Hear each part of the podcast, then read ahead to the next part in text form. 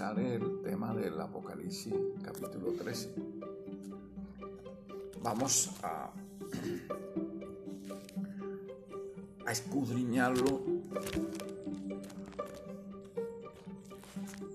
como Cristo lo manda,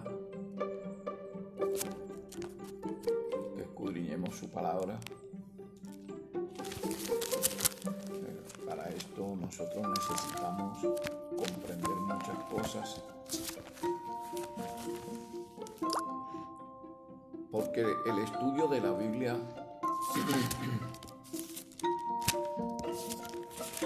hay que saberlo hacer. Usted ve que en algunas partes, yo particularmente eh, he presenciado en algunas iglesias donde el pastor está explicándole a la feligresía tema de Apocalipsis. Y cuando se ha terminado el tema, yo a veces le he preguntado a personas que, me expliquen que, que han entendido. No han entendido nada. Sin embargo, llegan y, remiten, remiten frases, de, principios y no sé qué del pastor, y, pero ¿qué? ¿Eso qué quiere decir? ¿Ya? No porque el pastor lo dijo, no porque el pastor lo afirmó. Aquí no estamos es porque el pastor lo dijo o el pastor lo afirmó. Vamos a escudriñar cuando escudriñemos, ahí aprendemos. El Espíritu Santo nos ayuda. Pero también es importante que la Biblia se aprenda por temas y por temas ordenados. ese, es el, ese, es el, caso. Yo, he tratado de, pero no, no, le cojo el hilo. Correcto. Eh, ustedes saben que estudiar la Biblia es como el estudio académico, digamos así, valga, la, comparación. ¿no? Y guardando lógicamente toda la, guardando toda la, el equilibrio.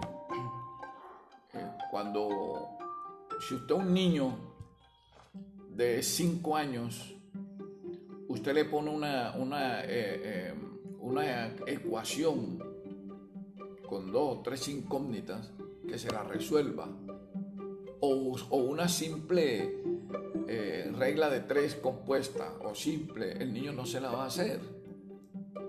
¿Por qué? Porque no tiene conocimiento. No tiene las bases. No tiene las bases. Ese niño necesita primero conocer el abecedario, después la unión de letras para ir formando palabras, después la unión de palabras para ir formando frases, después la unión de frases, la unión de oraciones para formar párrafos, y así sucesivamente. Lo mismo en la Biblia. Si usted llega a una persona que de pronto nunca ha cogido una Biblia en las manos y usted empieza a hablarle de un tema de Daniel o de Ezequiel, no le va a entender, por mucho que usted se preocupe ahí por, por explicarle y buscarle la mejor metodología para enseñarle eso, no le va a entender. La, la Biblia, por ejemplo, está llena de una cantidad de símbolos. Y hay que enseñarle primero a las personas el significado de esos símbolos. Si la persona no conoce el significado de esos símbolos, no va a entender la Biblia. Yo voy a poner un, solo ejemplo, pero no lo voy a explicar porque no es el tema. ¿Ya? No es el tema. Pero usted se va, por ejemplo, a Ezequiel 28 para poner apenas un ejemplo. El Nuevo Testamento eh, antiguo. antiguo. Usted se va a Ezequiel 28.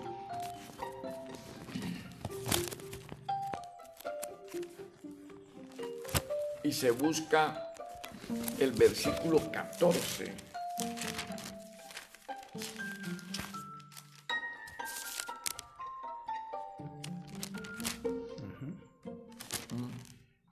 Querubín grande y protector, yo te puse en el santo monte del Elohim.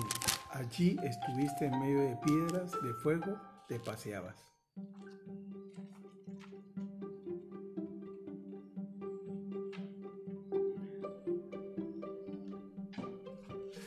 Usted se va a Ezequiel 28, 14 y lee ese pasaje donde claramente dice, tú querubín grande, protector, yo te puse en el santo monte de Elohim.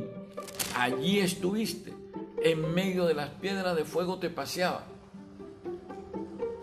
Lo primero que se va a imaginar la gente es que ese querubín, eh, en el- allá, en el cielo estaban un poco de piedra llenas de candela. Y ese querubín se paseaba entre medio de ese poco de piedra y no se quemaba. Esa es la primera imagen que le viene a la persona. Y, eso no es reprochable en una persona que no conozca de la Biblia. Lo reprochable es el instructor.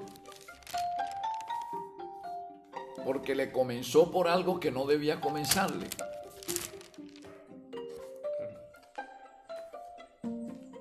Tiene primero que enseñarle que ahí hay unos símbolos y que esos símbolos tienen unos significados. Una vez que le expliquen esos símbolos, vuelve y lee el versículo, entonces sí lo entiende. ¿Qué es el mensaje que está metido ahí? Ya. Ya ustedes, yo cogí el ejemplo porque yo sé que ustedes ya conocieron ese pasaje, estudiaron ese tema y, por eso me atreví a tomar ese ejemplo. Ustedes lo vivieron en, carne propia, ¿no? Ya ustedes entienden qué es lo que dice eso ahí. Todo. Bueno, así mismo eh, eh, eh, pasa con todos los demás estudios bíblicos. La Biblia hay que enseñarla por temas y hay que empezar por un tema elemental, digamos así, con el abecedario bíblico, para que el estudiante vaya sentando las bases para poder edificar después la casa, la casa espiritual. Pero si no tiene esas bases no puede edificar la casa espiritual. ¿Ya? Así pasa ahora, por ejemplo, con el capítulo 13 de Apocalipsis.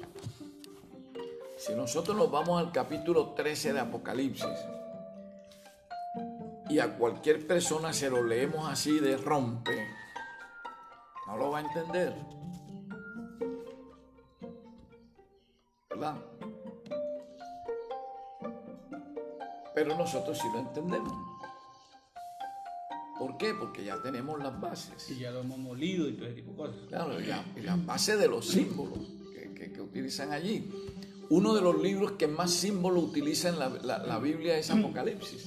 Apocalipsis tiene un, diga- digamos así, casi un, un 90-95% de simbología. Y eso hay que enseñarlo, hay que aprenderlo. Por ejemplo, comenzando con el capítulo 13 de Apocalipsis, iniciamos con el versículo 1. ¿Cómo dice? Entonces vi surgir del mar una bestia que tenía diez cuernos y siete cabezas. Sobre sus cuernos tenía diez diademas y sobre sus cabezas nombres blasfemos. claro. ¿Sí lo es? Cuando nosotros leemos aquí, en la versión esta que tenemos acá, me paré sobre la arena del mar. Está hablando el profeta. Está hablando el profeta que se paró las arenas del mar, o sea, estaba en una playa. Y vi subir del mar una bestia que tenía siete cabezas y diez cuernos, y en sus cuernos diez diademas, y sobre sus cabezas un nombre blasfemo. Pura simbología. Pura simbología. Exactamente como cuando usted le habla en una, le, hacen una frase, le expresan una frase en inglés. Si usted no conoce los términos y los giros ingleses, usted no entiende qué fue lo que le dieron.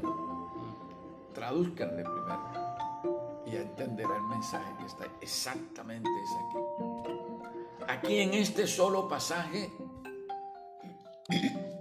hay un poco de símbolos. Aquí encontramos, por ejemplo, cuando dice, me paré sobre la arena del mar y vi subir del mar. Aquí encontramos el primer símbolo. De la gente, el tumulto. El mar. La gente cree que se paró allá, en, en- en- en el líquido ese que llaman mar. Pero aquí es donde viene la grandeza de la Biblia.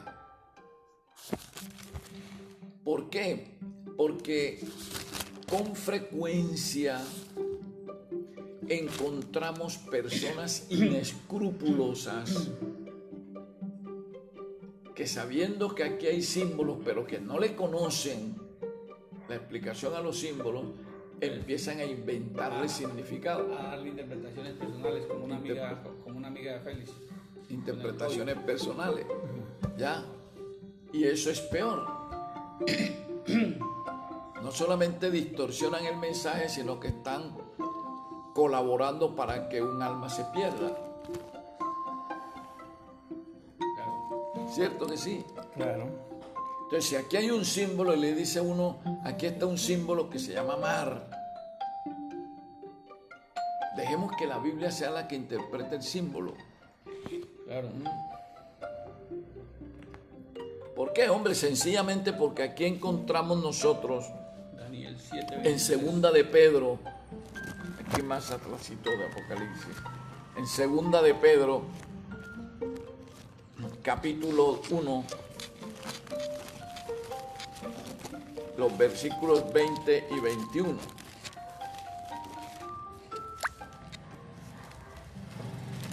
Segunda de Pedro, capítulo 1, versículos 20 y 21. ¿Cómo dice?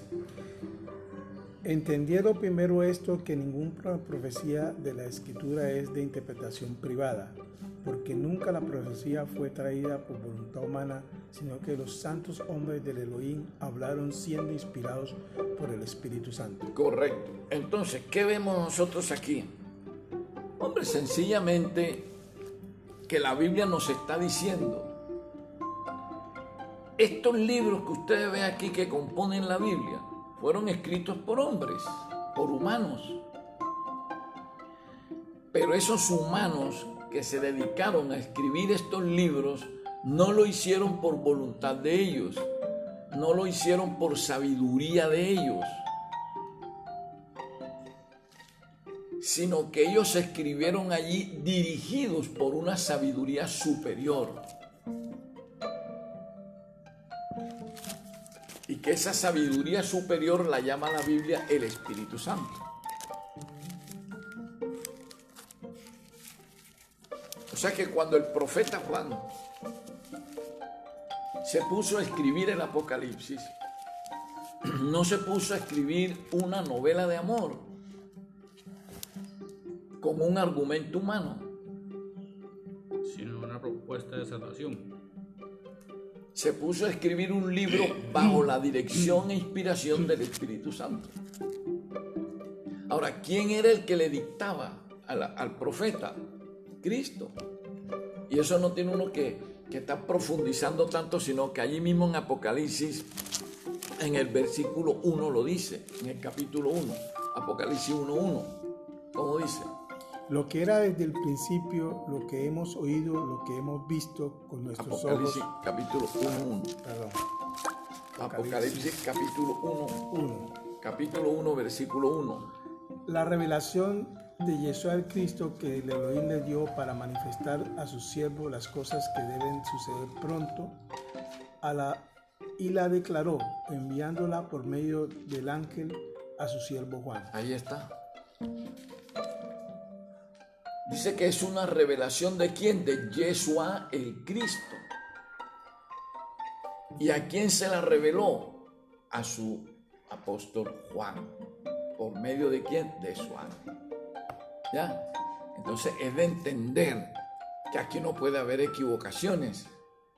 Es de entender que aquí lo que se dice es la verdad y no hay ninguna invención humana. Lo que pasa es que aquí hay una cantidad de símbolos que se hace necesario entenderlos. Ahora, ¿el Apocalipsis para quién es? ¿Para el mundo? ¿Para el mundo? Pues obvio, pero, pero a través de... Léanse otra vez Apocalipsis 1.1. Revelación de Jesús Cristo que Elohim le ha dado para mostrar a sus servidores lo que va a suceder enseguida. Se la manifestó pa- para que se la diera a conocer a quienes. A los Dice a sus A servidores, a sus siervos, en otras palabras, a su pueblo, no al mundo, sino a su pueblo. ¿Por qué? Uno van a decir, ah, pero es que Cristo era egoísta. No, no aquí no hay egoísmo. ¿Por qué le dice que eso debe ser revelado a su pueblo? Porque es Para que ellos- claro de que su pueblo es el que tiene las bases para entender la simbología del Apocalipsis. El mundo no conoce esa simbología. ¿Por qué? Porque la no la quiere conocer. Y el pueblo ya orientado la puede... La puede divulgar, ¿ya? Pero orientadamente. Bueno, entonces volvemos acá, Apocalipsis capítulo 3. Me paré sobre la arena del mar y vi subir del mar. Bien, aquí hay un símbolo, mar. El mar que es agua, aguas. A 13. Entonces, si aquí hay un símbolo, busquemos en la Biblia el significado de ese símbolo. ¿Cierto que sí? Claro. No tratemos de darle una interpretación privada porque allá en, en Segunda de Pedro nos están diciendo que eso está prohibido. Porque la Biblia lo da todo. Entonces nosotros buscamos Apocalipsis 17, 15 y ahí hallamos la explicación de este símbolo agua. Me dijo también, las aguas que has visto donde la ramera se sienta son pueblos, muchedumbres y naciones y lenguas. Ahí está la explicación. Entonces, la, la palabra mar o aguas no significa el líquido que sale por un grifo, sino que en el sentido profético de la Biblia, en la enseñanza profética de la Biblia, significa es Pueblos, pueblos, muchedumbres. naciones, lenguas. O sea, mucha gente, mucha gente, ¿ya? Entonces, cuando ese significado lo traemos a Apocalipsis 13, ya vamos empezando a armar este rompecabezas. Mm, Dice, me paré sobre la arena del mar, o sea, se paró a la orilla de mucha gente. Y vi subir del mar, o sea, vio subir de dónde? De un sitio, una región donde había Mucha mucha, gente. Una bestia. Ahora, ¿qué vio salir de ese montón de gente? Dice, una bestia. Una bestia. Ah, aquellos inescrupulosos dicen que salió un dragón, que salió un tigre, que salió una pantera, una bestia de esa. No, aquí nos dan ahora el segundo símbolo. Bestia. Pues apliquemos lo que dice la Biblia. Busquemos el significado de ese. Nos vamos a Daniel capítulo 7.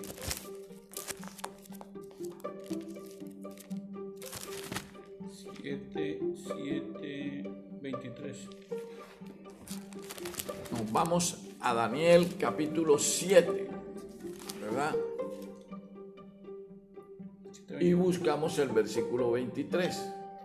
Dijo así, la cuarta bestia será un cuarto reino en la tierra, el cual será diferente a todos los otros reinos y a toda la tierra devorará, trillará y despedazará. Correcto. Ya nos dieron el significado de la palabra del símbolo bestia. ¿La viste?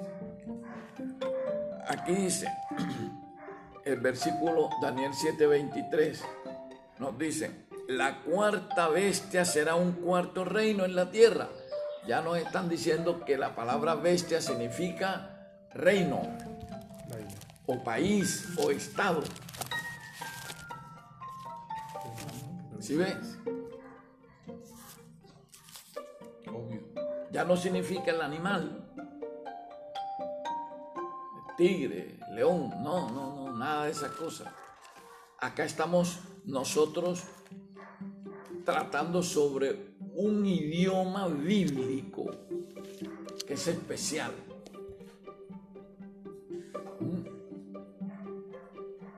En el cual hay que buscarle su significado. Entonces aquí la palabra bestia, ¿qué significa? País, estado, nación, ¿sí? reino. Entonces ahora traemos ese significado y lo metemos otra vez aquí y repetimos. Me paré sobre la arena del mar y vi subir del mar una bestia. Vamos a ponerle ahora los significados a esos símbolos. ¿Qué dice? Me paré Sobre, la orilla donde había mucha gente y vi subir de una región muy habitada, muy poblada, un país, un estado, un reino. ¿Sí ve cómo vamos desentrañando el mensaje? Ahora, esa bestia, o sea, ese reino, ese país,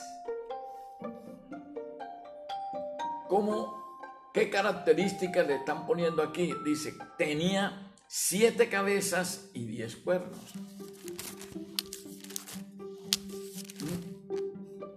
Primera característica que le ponen a ese país. Tenía siete cabezas y diez cuernos.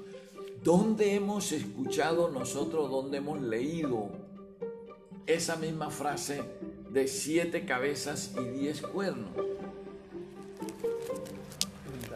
Tenemos que irnos a Apocalipsis capítulo 17. Versículo 12. En el versículo 3, ahí está esa frase. ¿Ya? Y me transportó en espíritu a un desierto y vi a una mujer sentada sobre una bestia escarlata, llena de nombres blasfemos, con siete cabezas y diez cuernos. Ahí está la frase, ¿verdad? Ah, pero nos llama la atención algo. Esta frase ahora está en el capítulo 17 de Apocalipsis. Entonces, vamos a ver en este capítulo el significado de esa frase de siete cabezas y diez cuernos. Para ver de qué se trata eso. Para ver quién es esa bestia que lleva siete cabezas y diez cuernos de que nos está hablando allá Apocalipsis capítulo 13 versículo 1. Entonces tenemos necesariamente que comenzar con el versículo 1 del capítulo 17. Porque ahora lo que vamos a, a- averiguar es quién es esa bestia que lleva esas siete cabezas diez cuernos. Vino entonces uno de los siete ángeles que tenía las siete copas y habló conmigo diciéndome, ven acá y te mostraré la sentencia contra la gran ramera, la que está sentada sobre muchas aguas. Correcto. Vuelvo y repito. Ojo con los símbolos. Para entender el Apocalipsis hay que estar muy atento a los símbolos. Aquí dice, vino entonces uno de los siete ángeles que tenía las siete copas y habló conmigo diciéndome, ven acá y te mostraré la sentencia contra la gran ramera, la que está sentada sobre muchas aguas. Yo quiero que ese mismo versículo sea leído acá en la Biblia esta de otra versión. Uno de los siete ángeles que tenía las siete copas vino a decirme, ven, que te voy a enseñar la sentencia de la gran prostituta que está sentada sobre las vastas aguas, con la cual... Fíjense que en esta otra versión ya no le dicen ramera, sino prostituta, que es lo mismo. Bien, vamos a estudiar ese versículo. Dice, al profeta le dijeron, ven acá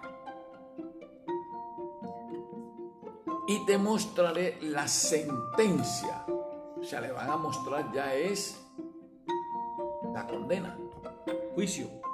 la condena ya. Sentencia ya. Final. Juicio final. es la condena, ya lo que se decidió sobre esa, esa, esa, ¿cómo se llama? Esa gran ramera, dicen ahí. Mm, Bien. Observen que la Biblia está utilizando la expresión gran, una gran ramera, o sea, una gran prostituta. La palabra ramera es asignada es a la mujer, no al hombre. Por lo tanto, es una gran prostituta, es una prostituta de mucha importancia, porque la palabra gran lo está diciendo ahí. No una prostituta cualquiera. ¿Sí?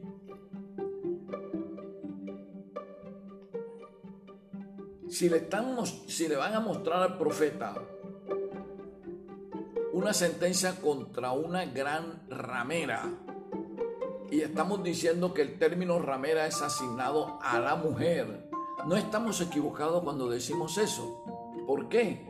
Porque si nosotros leemos el versículo 3 ahí mismo, miren lo que dice. Y me llevó en el espíritu al desierto y vi una mujer sentada. ¿Y vio qué? Una mujer y vio sentada. una mujer. ¿Sí ve? Que la expresión ramera es atribuida esa a, a- a la mujer, a una mujer, no al hombre. Porque a fin de cuentas el hombre, si es un sinvergüenza, pues sería ramero o prostituto. Ya, pero aquí no dicen así. Aquí están diciendo ramera. Están diciendo prostituta. Se refiere es a mujer. Y el apóstol lo confirma en el versículo 13. Me llevó al desierto y vi que una mujer. Pero muchos van a pensar que el profeta vio una mujer literal.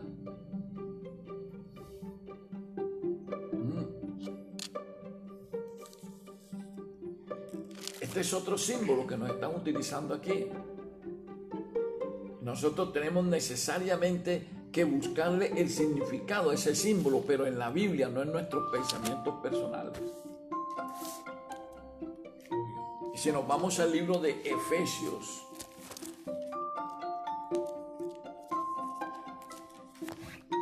en el capítulo 5,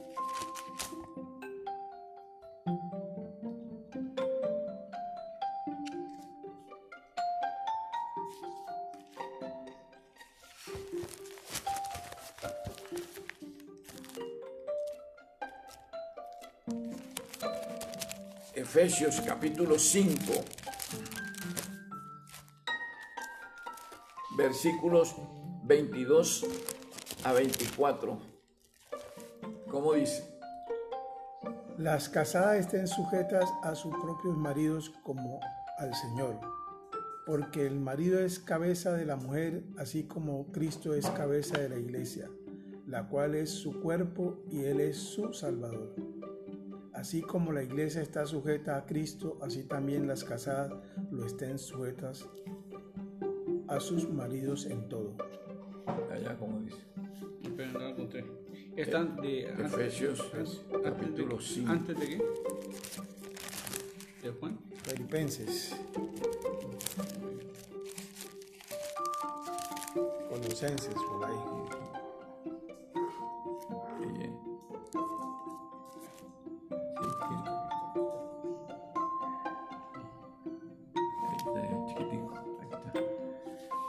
Efesios 5, 22 23, 24. a 24. Deberes recíprocos de los casados. Que las mujeres sean sumisas a sus maridos como si se tratara del soberano, porque el, el marido es cabeza de la mujer, del mismo modo que Cristo es cabeza de la iglesia, cuerpo suyo del cual Él es el Salvador. Ahí estamos viendo una relación entre la mujer y la iglesia, una comparación. Y en el versículo 24 lo dicen más claro, dice, así como la iglesia está sujeta a Cristo, así también las casadas, o sea, las mujeres, lo estén a sus maridos en todo. Hay una comparación entre mujer e iglesia. ¿Entienden? ¿Sí lo vieron claro ahí? Sí, claro. Ahora, si nosotros nos vamos a Segunda de Corintios, en el capítulo 11,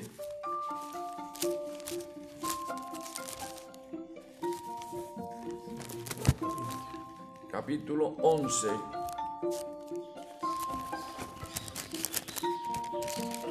Segunda de Corintios, sí, Capítulo 11. capítulo 11, versículo 2. Miren cómo habla el apóstol Pablo allí. Porque os celo con celo de Elohim, pues os he desposado con un solo esposo, para presentarlos como una virgen pura a Cristo. Acá como dice.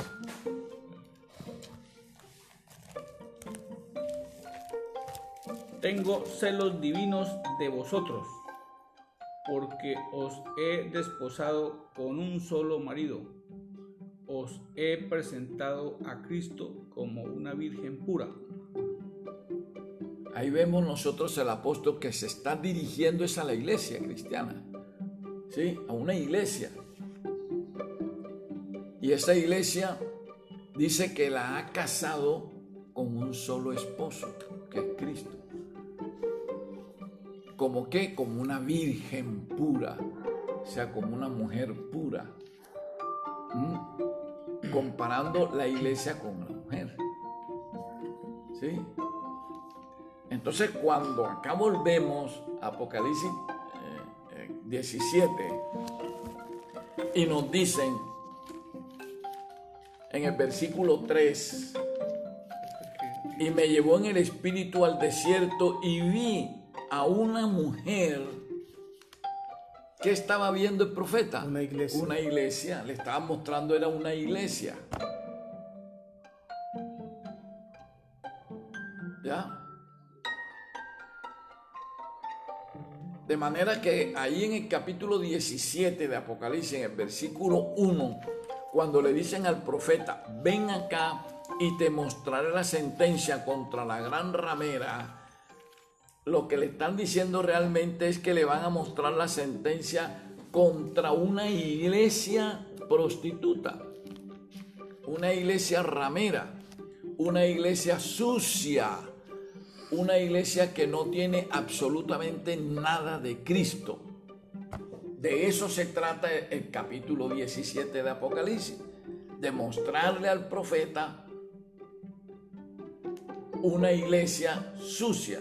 Y ahí mismo le van a decir cu- cuál es esa iglesia sucia, que no tiene nada de Cristo. Ahí le están mostrando la sentencia, le van a decir la sentencia que ya fue dictada sobre esa iglesia sucia, que se hace pasar como cristiana, no siéndolo, engañando al mundo con su apelativo de cristiana.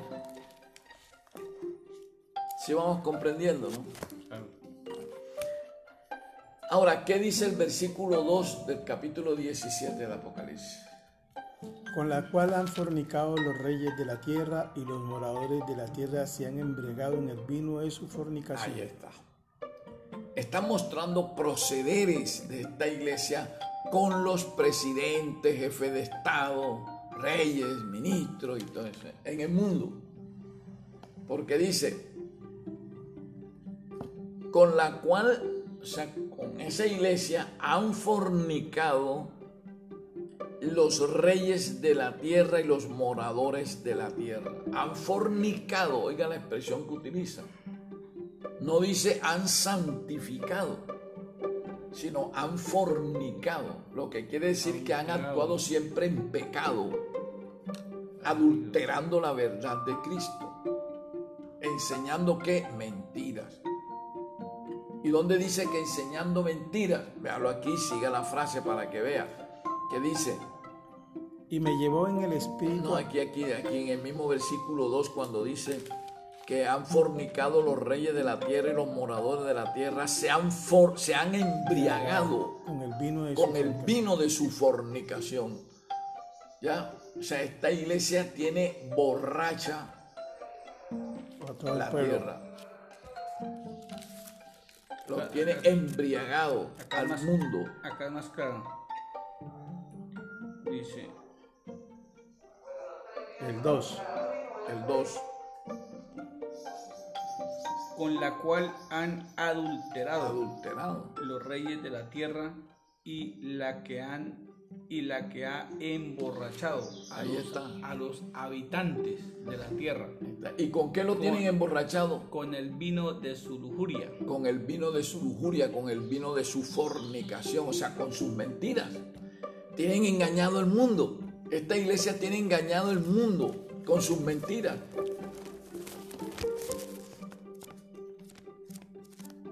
¿Sí lo han visto claro ahí? Es una iglesia diabólica, satánica bajo todo punto de vista. Entonces ahora vemos el versículo 3. Estamos descubriendo quién es esta iglesia. Y me transportó en espíritu a un desierto y vi a una mujer sentada sobre una bestia escarlata, llena de nombres blasfemos, con siete cabezas y diez cuernos. Correcto. Vamos a seguir estudiando porque aquí hay símbolos. El que no conozca el significado de estos símbolos, pérdida en eso. Dice, y me llevó en el espíritu al desierto y vi a una mujer, aquí está. O sea que el profeta lo que vio realmente fue una iglesia, correcto, una iglesia. Pero sabemos que ya esa iglesia es ramera, porque nos lo dice el versículo 1, una iglesia prostituta, corrompida, mentirosa. Y dice que esta, esta mujer, o sea, esta iglesia, estaba sentada sobre una bestia escarlata. Sobre un reino. Aquí observen cómo la Biblia hace la diferencia entre mujer y bestia. ¿Sí? Mujer, iglesia. Bestia, estado político. ¿Sí? País, reino. Entonces, esta iglesia estaba sentada, o sea, estaba posicionada, estaba, su sede era donde? En una bestia, o sea, en un país, un reino. Esta iglesia vive, esta iglesia reside, esta iglesia tiene su sede principal en un país, o sea, en una bestia.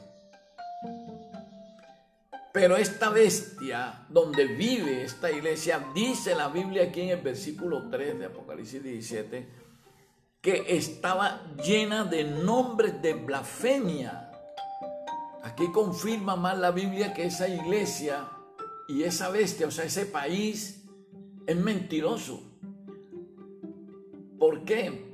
Porque está llena de blasfemias.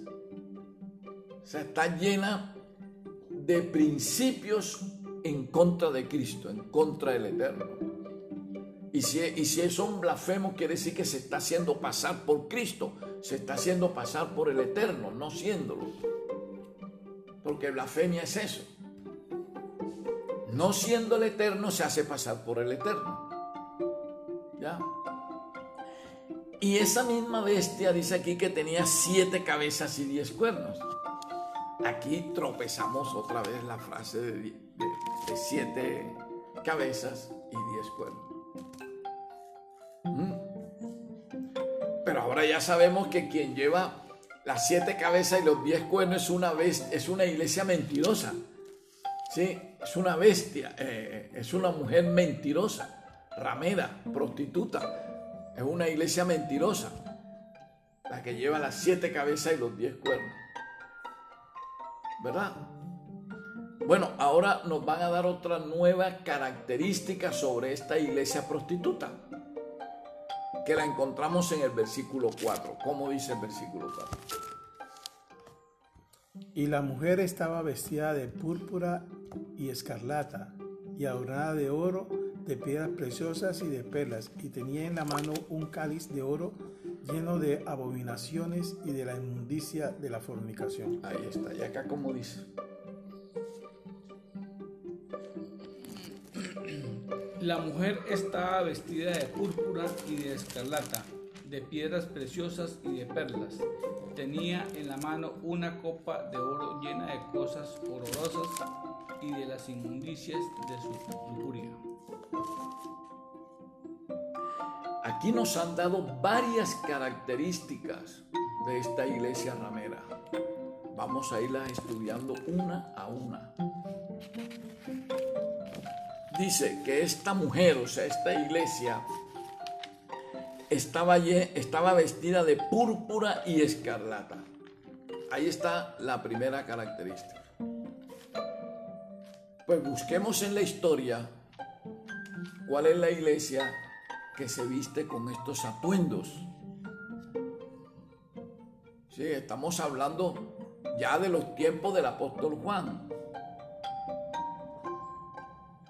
que nos está dando estas características y que eso era para que se cumpliera en el futuro. Entonces,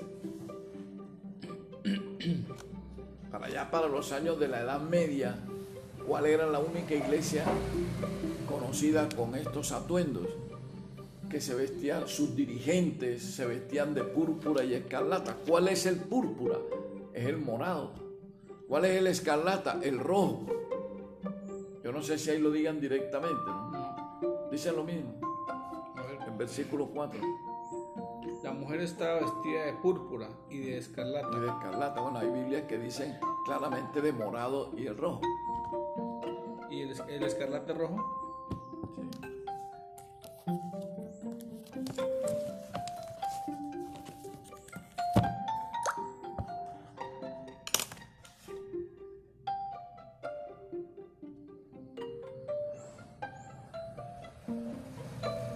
Sí.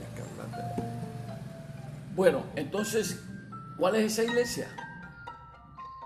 Católica. Más alto que no lo oí. La católica, apostólica, que, eh, católica romana. La católica romana. Iglesia, La iglesia ca- católica romana. Iglesia católica romana. La iglesia católica. Sus dirigentes se visten con este ropaje de púrpura y escarlata. Solo basta mirar a Papa con sus atuendos de gala, a, a- a- a los obispos, cardenales, que están vestidos así. Ahora, está otra característica que dice, y estaba adornada de oro y de piedras preciosas y de perlas. Esa es una, un- un- una forma, la Biblia, de expresar la desfachatez de las riquezas que expone, que expresa, que tiene esta iglesia. Basta mirar cómo viven ellos, los papas, los obispos, los católicos. Viven en abundancia. Vaticano está lleno de riquezas. Otra característica aquí dice, y tenía en la mano un cáliz de oro, lleno de abominaciones y de la inmundicia de su fornicación. Tenía un cáliz de oro. ¿Y dónde lo tiene? Dice, en la mano. Ni siquiera dice lo tenía sobre la mesa. O lo tenía en en un escaparate, en un armario. No. Sé que lo tenía en la mano, un cáliz. ¿Cuál es la iglesia que siempre, desde sus orígenes, ha utilizado el cáliz, o sea, la copa, para sus ritos eh, religiosos? La misma iglesia católica. Basta con ver una, una misa. Y el cura utiliza allí es un cáliz. una copa. Pero dice la Biblia que ese cáliz, esa copa estaba llena de abominaciones y de la inmundicia de su fornicación. ¿Por qué dice la Biblia eso?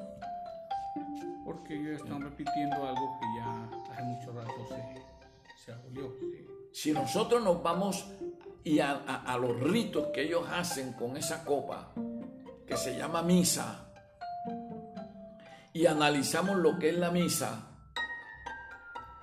nos damos cuenta de las abominaciones y de la inmundicia de esa fornicación.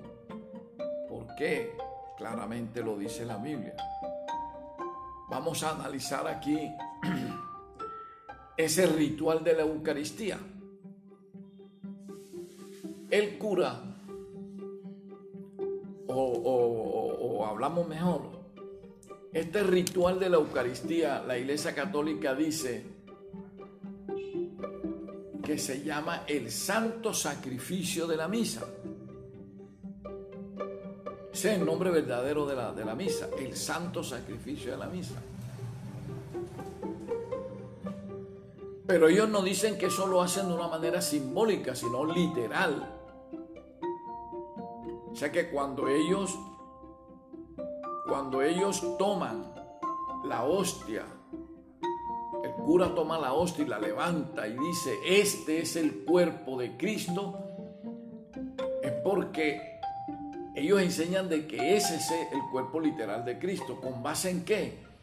Con base en una doctrina que ellos tienen que se llama la doctrina de la transustanciación.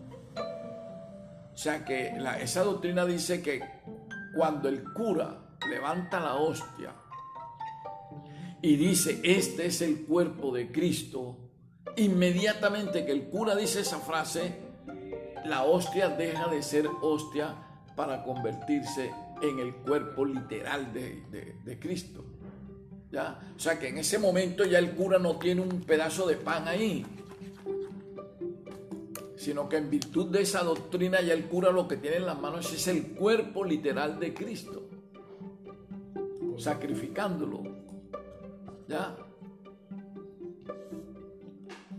Y después, ¿qué hace el cura cuando baja la- esa hostia? ¿Qué hace con la hostia? Aparte. se la come, la parte y se la come. O sea que se está comiendo a quién? A Cristo. Se está convirtiendo, el cura se convierte en un caníbal. Sí, porque ellos dicen que, están sacrificando de manera literal el cuerpo de Cristo. O sea que ahí la hostia tiene el cuerpo literal de Cristo. Y ellos se lo comen, entonces quiere decir que se están comiendo canibalescamente el cuerpo de Cristo. Todos esos son actos irrespetuosos a la persona de Cristo.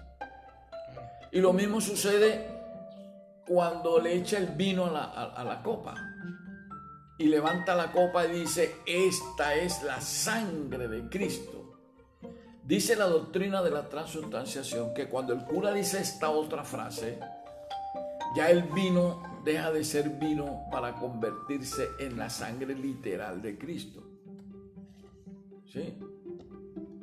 Y entonces cuando el cura baja esa copa llena de vino, ¿qué hace con el vino? Se lo toma. Entonces, si esa es la sangre de Cristo, literal, y se la está tomando, ¿en qué se convierte en cura? Vampiro. En un vampiro, chupando la sangre humana de Cristo. ¿Ya? O sea, son actos de irrespeto a la persona de Cristo. La misa es un ritual irrespetuoso a la persona de Cristo. Mm. Eso lo vemos claro nosotros allí. Y por eso la Biblia dice que ese cáliz que llevaba la bestia en su mano estaba lleno de abominaciones y de inmundicia de su fornicación. ¿Qué encontramos nosotros en el libro de Hebreos? Vamos a leer, vamos un momentico al libro de Hebreos.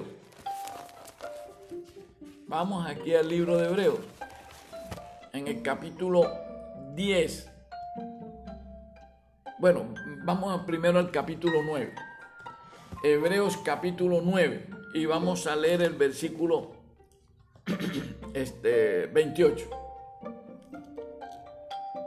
Hebreos 9, 28.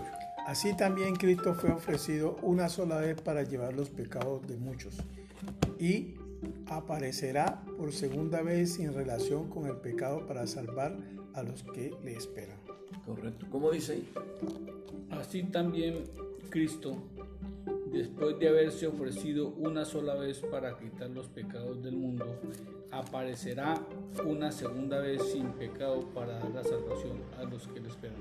Entonces aquí nos están diciendo que Cristo fue ofrecido cuántas veces? Una sola vez. Una sola vez. Una sola vez. Y con esa sola vez dice, se llevó los pecados de muchos y se acabó el problema. Ya. Pero ahora vamos a leer en el capítulo 10 del mismo Hebreo el versículo 10.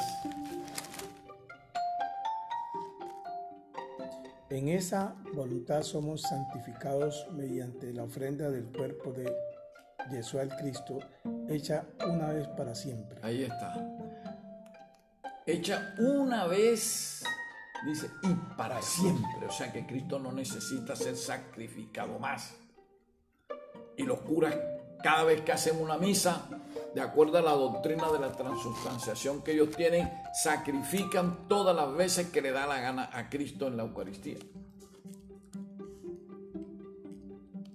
Es como si le estuvieran diciendo a Cristo, el sacrificio tuyo en la cruz no fue completo, no basta para la salvación. Entonces nosotros estamos con la misa completando ese sacrificio para que la salvación sea perfecta. Y te sacrificamos cada vez que nos dé la gana. Y cada vez que, el cura dice, este es el cuerpo de Cristo, Cristo tiene que venir del cielo y meterse literalmente en la hostia. Y meter su sangre literalmente en, la, en el vino. O sea, ¿qué vemos aquí? Otro irrespeto. La voluntad divina sujeta a la voluntad humana. O sea, la voluntad de Cristo obedeciéndole a la voluntad de un cura. ¿Se pueden imaginar eso? ¿Acaso no hay allí respeto? ¿Ah? Hay blasfemia, hay abominación, hay fornicación, hay de todo. Por eso la Biblia dice que esa copa estaba llena de inmundicia y de fornicaciones, de abominaciones. Ahora, si se leen en el versículo 10, eh, perdón, en el capítulo 10 de Hebreos, se leen el versículo 12, vean lo que dice ahí. No, de ¿qué? 12 al 14. Él, él, alguno, Capítulo 10, versículo 12. Pero Cristo, habiendo ofrecido una vez para siempre un solo sacrificio por los pecados, se ha sentado a la diestra del Elohim. De ahí en adelante, esperando hasta que sus enemigos sean puestos por estrado de sus pies, porque con una sola ofrenda hizo perfecto para siempre a los santificados. Ahí está. Más claro no puede hablar la Biblia. el que, que, espera, Hebreos. El 12 ¿Cierto que sí? al 14. Ahí está clarito. El 12 dice, pero Cristo habiendo ofrecido una vez para siempre Un solo un solo sacrificio por los pecados, se ha sentado a la diestra de Elohim. Y dice el 13, de ahí en adelante, la Biblia no está diciendo ahí de que de ahí en adelante Cristo tiene que ser sacrificado otras veces más. La Biblia dice en el versículo 13, de ahí en adelante, o sea, de la muerte de Cristo en adelante, Él lo que está haciendo es esperando hasta que sus enemigos se han puesto por estrado de sus pies. Eso está claro ahí. Que esto no puede ser sacrificado más veces. Y lo confirma el versículo siguiente, el 14, cuando dice, porque con una sola ofrenda hizo perfectos, ¿para qué? Para siempre a los santificados, o sea, a su pueblo, a los que lo aceptan a Él. Para siempre. Cristo no necesita ser más sacrificado. ¿Mm? ¿Sí este- estuvo claro ahí? La Biblia habla claro allí. Nosotros lo entendemos por eso, porque tenemos la iluminación del Espíritu Santo, porque el Espíritu Santo antes nos ha dado las bases necesarias para entender estas cosas, que son la explicación de los símbolos, el significado de los símbolos.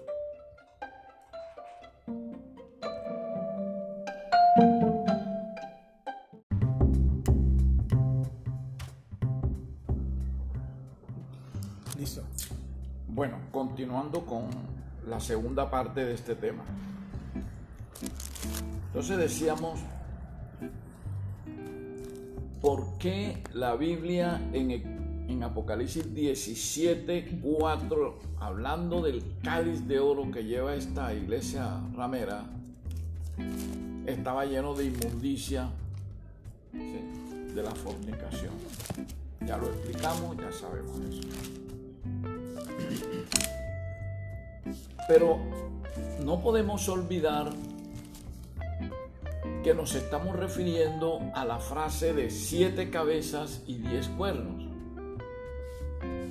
Que eso, eso, eh, eso, eso es, que quede clarita aparte cuáles, eh, cuáles son las Y eso lo encontramos allí en el capítulo 17, versículo 3, que dice que esta bestia, que ya sabemos que es, que es un estado político bestia, y que la mujer que nos hablan allí, que es una iglesia ramera, prostituta, vive en esa, en, en esa bestia. ¿Por qué? Porque el versículo 3 dice que le mostraron al profeta una mujer que estaba sentada sobre una bestia. O sea, una iglesia metida entre un estado político. ¿Ya? Y que esa iglesia es ramera, sucia, podrida. Y que ya la, identificamos con las primeras características que nos dieron en el capítulo, en el versículo 4. ¿Ya? Que nos habla de que estaba vestida de púrpura y escarlata y que tenía adornada de oro, de piedras preciosas y de perlas, ¿ya? Y que tenía en la mano un cáliz de oro lleno de inmundicia, fornicación. Ya descubrimos que es la iglesia católica romana. Ahora, la frase siete cabezas y diez cuernos, vamos a buscarle su significado. Ah, pero de pronto hay alguien que se pone a estar inventando cosas ahí de las, de las siete cabezas. Nosotros no inventamos, nosotros buscamos, investigamos, escudriñamos. Y encontramos allí mismo en el capítulo 17 de Apocalipsis el versículo 9. ¿Qué dice el versículo 9? Esto para la mente que tenga sabiduría. Las siete cabezas son siete montes sobre los cuales se sienta la mujer. Ajá.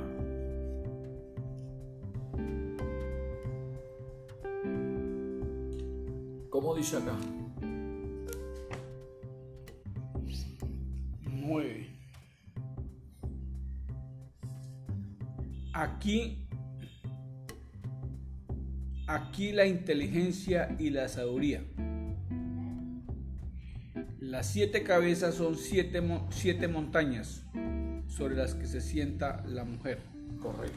Son Ahora, ¿cómo nos las traduce la Biblia al día?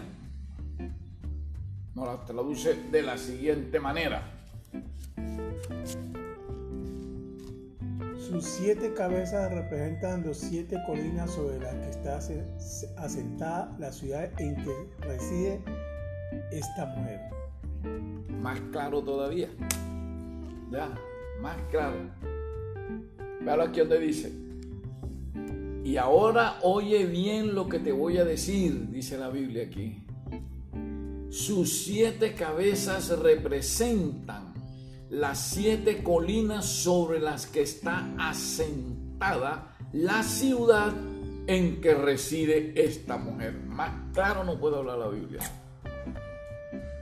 Primera pregunta, ¿cuál es la ciudad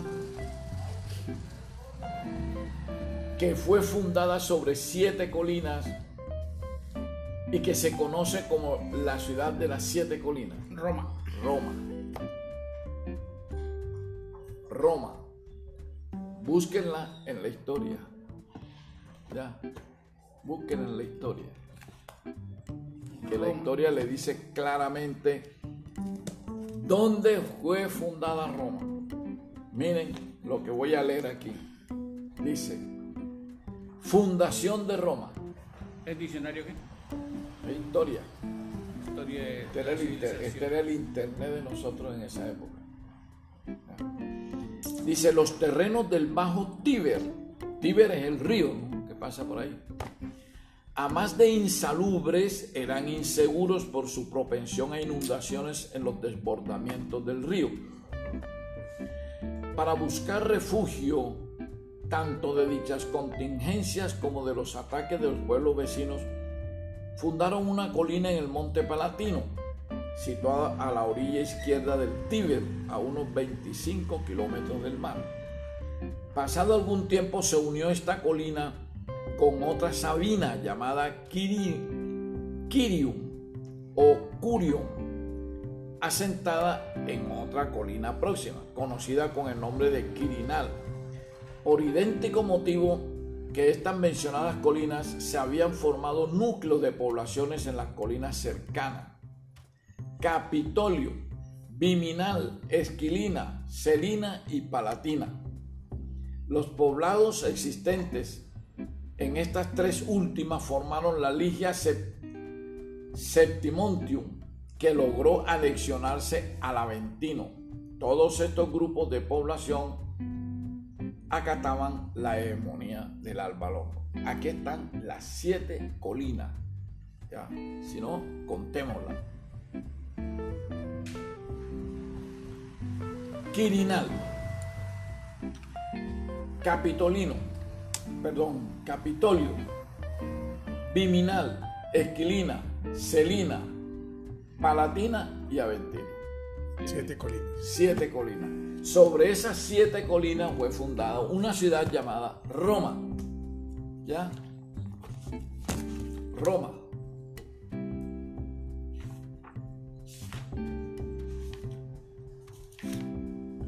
Roma para los tiempos de, de- Juan y para todos los tiempos que se, se han conocido después de la fundación de Roma, ha sido conocida como la ciudad de las siete colinas. Y aquí en esta ciudad de las siete colinas, Roma, queda una ciudad-estado que se llama como el Vaticano, que es la sede mundial nada menos ni nada más que de la Iglesia Católica Romana. O sea, el Vaticano queda dentro de la ciudad de las siete colinas. ¿Y qué dice la Biblia aquí? Dice, sus siete colinas representan, sus siete cabezas representan las siete colinas sobre las que está asentada, o sea, donde está metida la ciudad en que reside esta mujer. Ahora vamos a ponerle significado. Dice, sus siete cabezas representan las siete colinas sobre las que está sentada la ciudad en que reside esta iglesia ramera. ¿Ya lo vieron claro? Entonces, la expresión, la expresión siete cabezas, ese símbolo, ese símbolo de siete cabezas, está señalando es el lugar donde vive y tiene su sede mundial esta iglesia ramera, que como sabemos es la iglesia católica.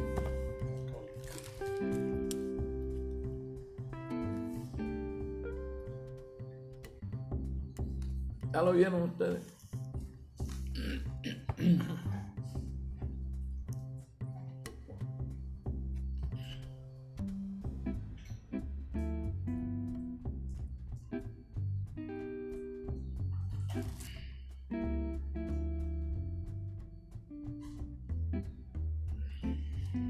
Bien, vea cómo vamos descifrando todas esas cosas.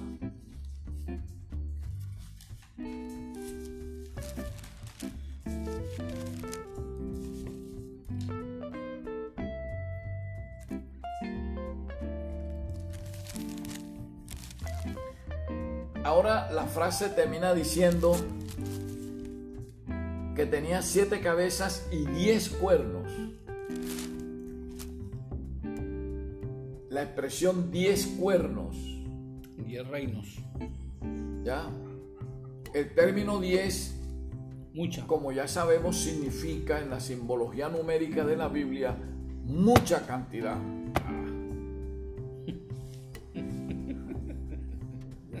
Mucha cantidad. ¿Ya? Lo que quiere decir que aquí ella tenía mucha cantidad de cuernos. Ahora, ¿qué significa la expresión cuernos? Reinos. Vamos a verla en la Biblia. Vámonos a Daniel 8, 21 y 22. Daniel 8, 21 y 22.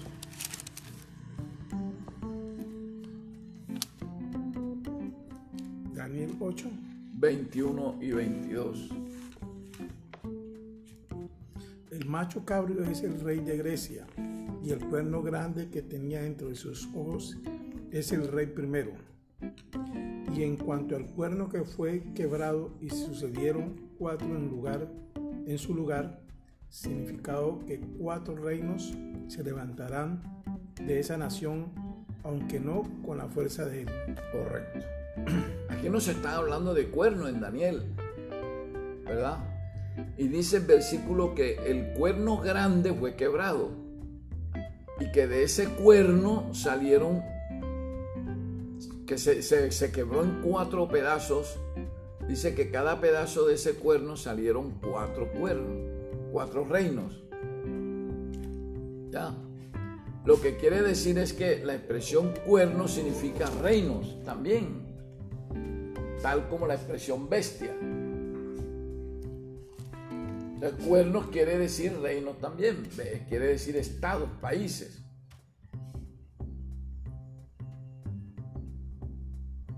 Cuando llevamos ese significado a Apocalipsis 17,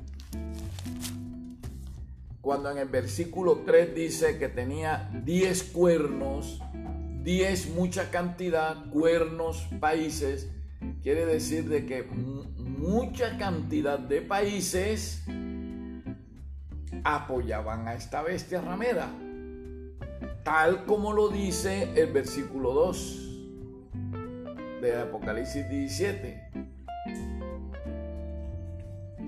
¿Cómo dice el versículo 2?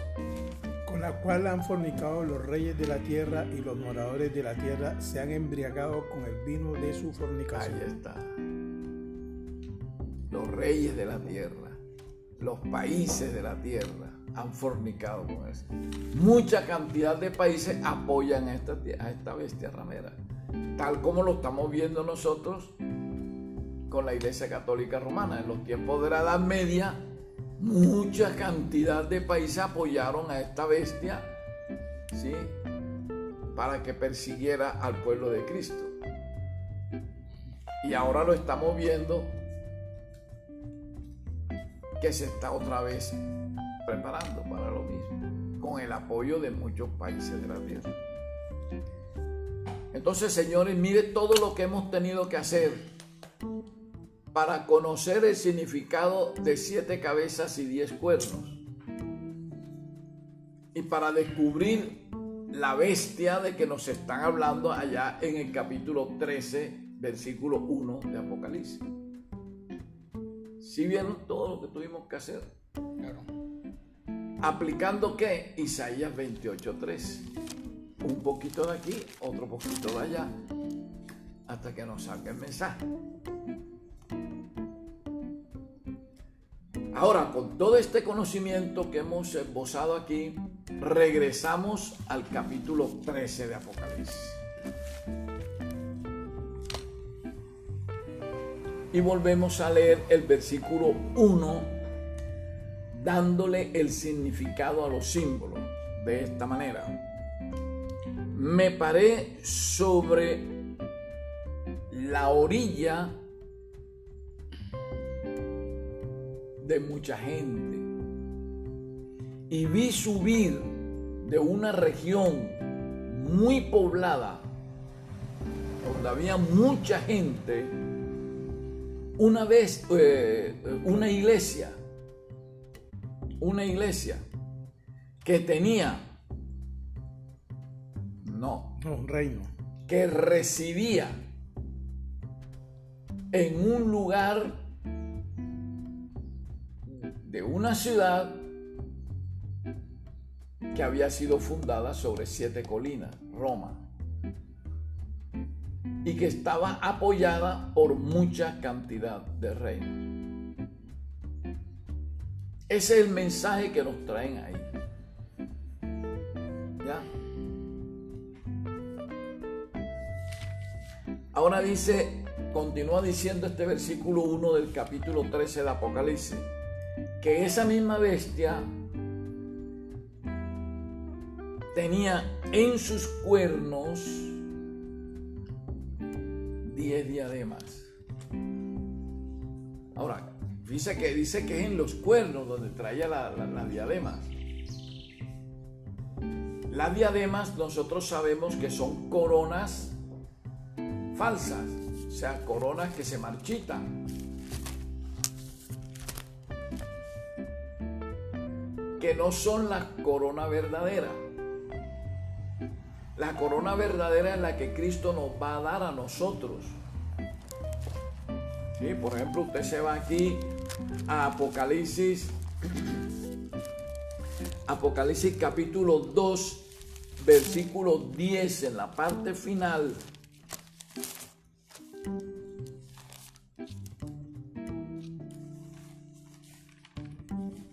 Sé fiel hasta la muerte y yo te daré la corona de la vida. Exactamente. Sé fiel hasta la muerte, yo te daré la corona de la vida. ¿Qué es lo que es la corona de la vida? La vida eterna. Entonces es una verdadera corona que no se va a marchitar, o sea, no es, no es temporal, es permanente. ¿Ya? ¿Sí lo viste ahí? Apocalipsis 2.10 Segunda al final. final. Ya en la parte final del versículo. La última frase. Pero cuando Apocalipsis 2, 2, Apocalipsis 2, está en 10. 1, 2, 10, versículo 10. sé fiel hasta la muerte y te haré la corona de la, La vida. corona de la vida. ¿Ya ves?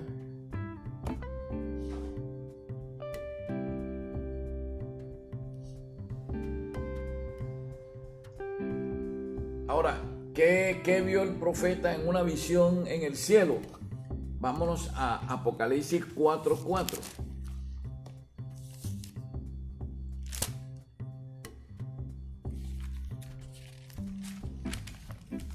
Y alrededor del trono había 24 tronos, y vi sentados en los tronos a 24 ancianos, vestidos de ropas blancas con coronas de oro en sus cabezas. con coronas de oro en sus cabezas.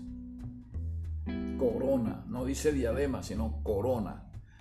Ya, para dar a entender una, a la verdadera victoria. Victorias definitivas, vi- victorias verdaderas. ¿Ya entiende cómo es?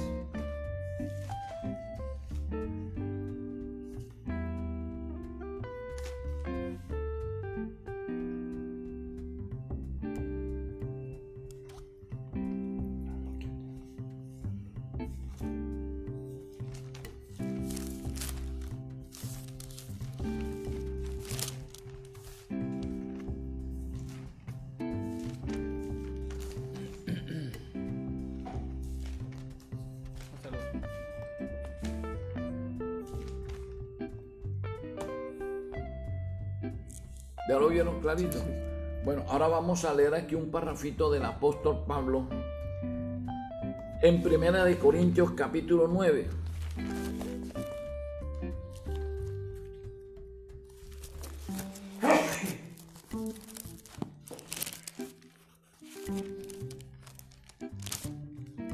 Capítulo qué? Capítulo 9. Primera de Corintios capítulo 9, Versículo. versículos 24 y 25. Leanlo para que vean que ahí el apóstol cómo establece la diferencia. ¿No sabéis que los que corren en el estadio toda la verdad corren, pero uno solo se lleva el premio? Corred de tal manera que los tengáis. Todo aquel que lucha de todo se abstiene, ellos a la verdad para recibir una corona corruptible, pero nosotros una incorruptible. Ahí está. La corona corruptible es la falsa, es la diadema. ¿Ya?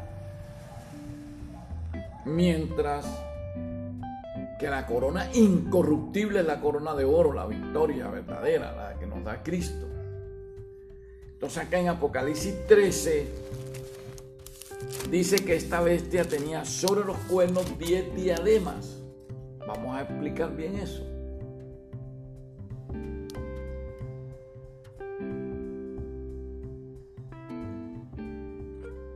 Eran 10 cuernos, lo que ya sabemos que las 10 cuernos significa mucha cantidad de países, ¿verdad? Y acá dice que las diademas las llevaban sobre los cuernos. O sea que las diademas, la, la, falsa victoria la llevaba esta, e, e, esta iglesia con base en el poco de países que, que, que la apoyaban. Como esta iglesia no tiene ejército propio, se basa en el apoyo que le dan los países del mundo entonces ella va obteniendo esas falsas victorias, o sea, esas diademas, es basándose en los cuernos, o sea, basándose en los países.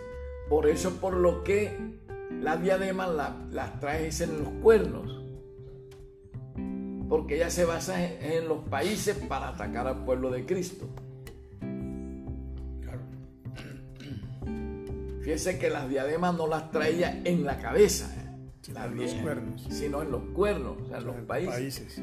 Porque si la trajera en las cabezas, e, ella fuera la que obtuviera la victoria actuando directamente ella contra la gente. Pero es que ella como no tiene ejército propio, ya no puede atacar directamente al pueblo cristiano. Tiene que hacerlo a través del ejército de los países del mundo. Por eso es por lo que ella busca el apoyo de los países del mundo. ¿ya? Y esas falsas victorias, esas, diademas, por eso están sobre los cuernos. ¿Sí entendieron bien eso? Sí, claro. Correcto. Y dice, sigue diciendo aquí, Apocalipsis 13, 1, que esta falsa iglesia, y que ya sabemos que es la iglesia católica romana, sobre sus cabezas traía un nombre blasfemo blasfemo.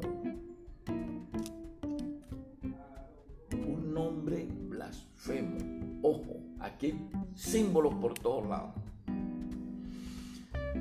Aquí encontramos otro símbolo, la palabra nombre. La palabra nombre. Ya. Carácter. Mm. Nombre es carácter. Claro. En hebreo la palabra nombre es Shem. O sea, S-H-E-M. Shem. Que significa carácter. Y en griego es onoma. Onoma. Que también significa carácter. ¿Ya? Entonces aquí cuando nos dicen a nosotros, ¿dónde está? Que sobre sus cabezas, o se ve que ahora sí las tienen en sus cabezas, porque se está refiriendo al carácter personal de esta bestia, de esta iglesia, o sea, cómo actúa, cómo piensa. De que sobre sus cabezas tenía un nombre blasfemo, o sea, tenía un carácter blasfemo un carácter contra Cristo.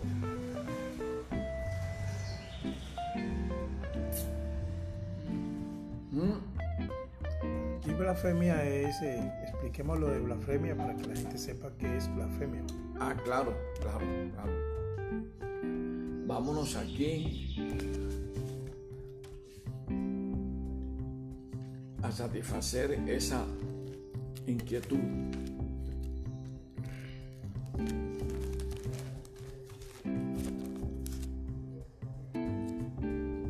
Vámonos al libro de Juan para explicar lo que significa blasfemia. Juan. Blasfemia. Juan, Juan capítulo 10.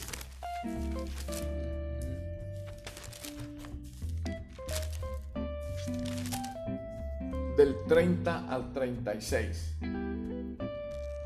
Yo y el Padre uno somos. Entonces los judíos volvieron a tomar piedra para apedrearle. Jesús le respondió, muchas buenas obras os he mostrado de mi Padre. ¿Por cuál de ellas me apedreáis? Le respondieron los judíos diciendo, no por buena obra te apedreamos, sino por la blasfemia, porque tú siendo hombre te haces Elohim. Jesús le respondió, no está escrito en vuestra ley, yo dije, dioses sois. Sí, sí, sí. Si llamo dioses a aquellos a quienes vino la palabra de Elohim, y la escritura no puede ser quebrantada.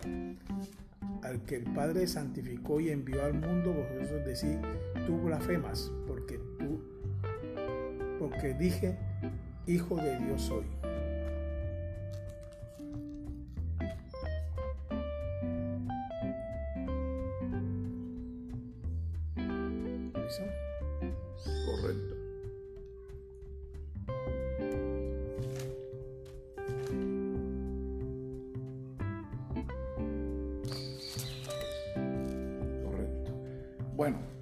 Observen lo siguiente. En el versículo 30, Cristo, hablándole a los judíos, le dice, yo y el Padre uno somos.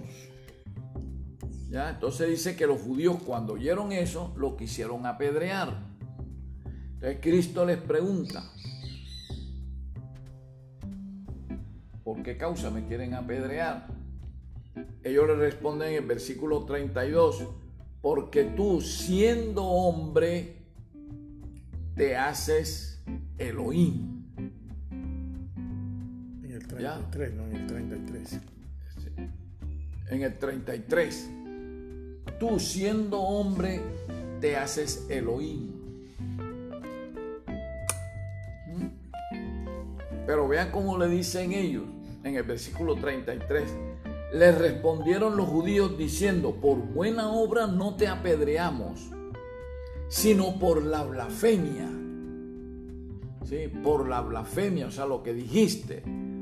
Porque tú, siendo hombre, te haces Elohim. Esa es la blasfemia. ¿Ya? Querer ser como Elohim.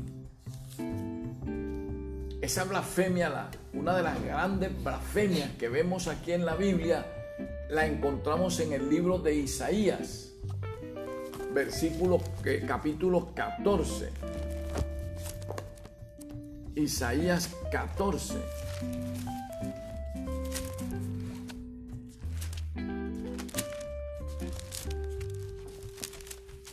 14. del 12 al 14.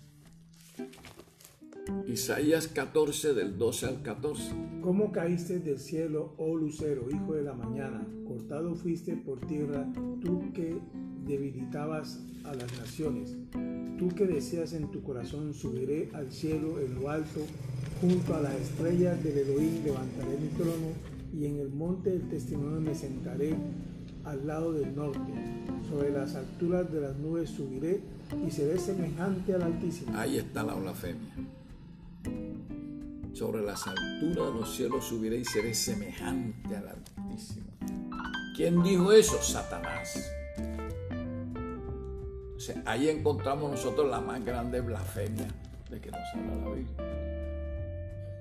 Entonces, cuando Cristo acá dice, yo y el Padre uno somos, que no cometió ninguna blasfemia porque Él es. estaba diciendo la verdad, así es. Entonces los judíos tomaron eso como una blasfemia. De que Él siendo hombre se hacía igual a Elohim. La blasfemia es esa. Ahora, si nos vamos otra vez acá a Apocalipsis 13, y dice que esta bestia satánica, diabólica, de la Iglesia Católica Romana, que es la que identifican aquí, dice que sobre su cabeza llevaba un nombre blasfemo quiere decir que tenía un carácter contra Cristo. Porque no siendo de Cristo, se está haciendo pasar como iglesia de Cristo. Y peor aún, su representante máximo, que es el Papa, siendo hombre, dice que él es el representante directo de Cristo en la tierra y que él es Elohim en la tierra. O sea, hay blasfemia por todos lados en esta iglesia. Ah, tremendo. Ahora, cuando dice que tenía un nombre blasfemo, ¿dónde vemos que ratifican eso? En el mismo capítulo 17. Búsquese el capítulo 17 que ya sabemos que nos, nos identifica a esta ramera como la Iglesia Católica Romana lo que nos dice, refiriéndose a esa misma iglesia, lo que dice en versículo 5. Y en su frente un nombre escrito, un misterio, Babilonia la grande, la madre de las rameras y de las abominaciones de la tierra. Ahí está. Tenía un nombre escrito, o sea, un carácter escrito. ¿Dónde? En su frente, o sea, en su cabeza. Aquí. Su frente. ¿17 qué? Cinco. Babilonia la grande. Babilonia que es confusión. Babilonia es sinónimo de confusión, de paganismo. Y miren lo que esta iglesia tiene en la frente el nombre que tiene, el carácter que tiene. Tiene un carácter babilonio, un carácter pagano. ¿Ya? Y dice, la madre de las rameras y de las abominaciones de la tierra. La madre. O sea que si es madre tiene hijas. ¿Cómo se identifican aquí? ¿Cómo conocemos nosotros las hijas de esta ramera? Regáleme ese dato. ¿No es que dice que Babilonia es grande? ¿Qué, qué versículo? el 5, 17.5. Ahí lo tiene, 17.5. 17.5. Ya. Léelo para que vea el Apocalipsis. Ah, que estoy mal.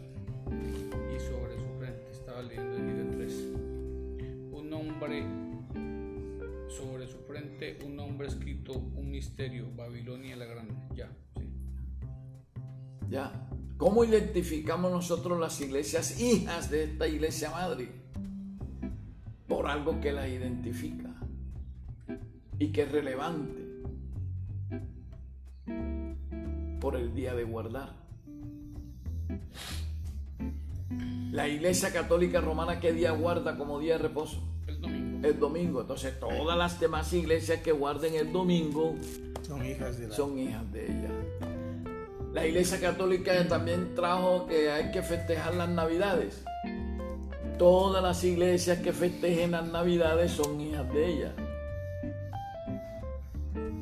La Iglesia Católica trajo la costumbre de hacer pesebres.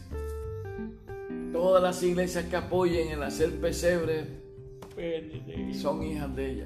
La Iglesia Católica trajo la creencia de que la Navidad es para diciembre, para el 24 o 25 de diciembre.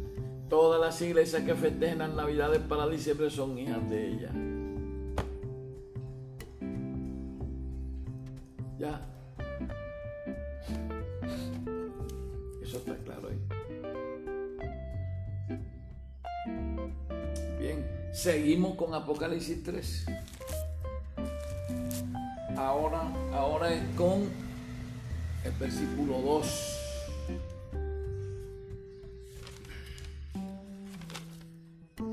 La bestia que vi era semejante a un leopardo, y sus pies como de oso, y su boca como boca de león. Y el dragón le dio su poder y su trono y grande autoridad. Dos cosas vamos a ver aquí ahora. dos cosas importantes que amerita ponerle mucha atención. La primera parte que vemos aquí es, y la bestia que vi, ¿cuál es esa bestia que vio el profeta? El reino que vio. Sí, ¿y qué reino es ese? el leopardo ah, que es... aquí, aquí, aquí, aquí. Estamos hablando de simbología. Vio un reino, vio un país. ¿Cuál es el país ese? Roma. El Vaticano. Que queda en Roma. En Roma está metido el Vaticano.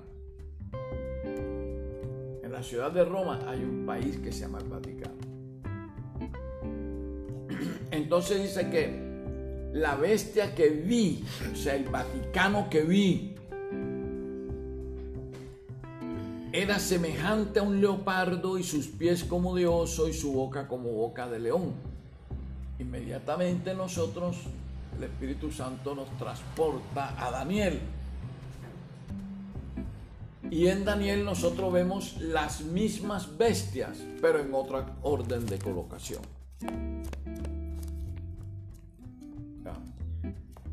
Nosotros nos vamos a Daniel y en Daniel capítulo 7 nosotros vemos en el capítulo 3 que nos dicen algo. Daniel 7:3. Y cuatro bestias grandes diferentes la una de la otra subían del mar. Cuatro bestias grandes. O sea, lo que estaba viendo el profeta eran cuatro reinos y grandes. Como eran grandes, tienen el calificativo de mundiales, o sea, eran reinos mundiales, eran imperios mundiales. ¿ya? Imperios mundiales.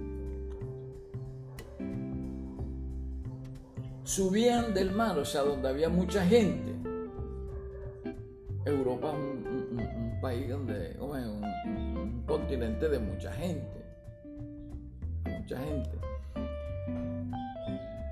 De esas cuatro bestias, él ve la primera. Óigase bien, en el capítulo 4 dice que ve la primera, que era como Un león. como león. Ahí está la primera, como león. Después ve la segunda en el versículo 5, que era como que, Oso. como oso. Ve el orden ese, primero león, luego oso. Y después ve la tercera, que era como que, Leopardo. como leopardo. Miren ese orden en que las coloca el, eh, el profeta Daniel. ¿sí? León, oso, leopardo. Pero es que acá en Apocalipsis no los colocan de otra manera. Al contrario. Lo contrario, león, oso, Leopardo. eh, leopardo, oso y león.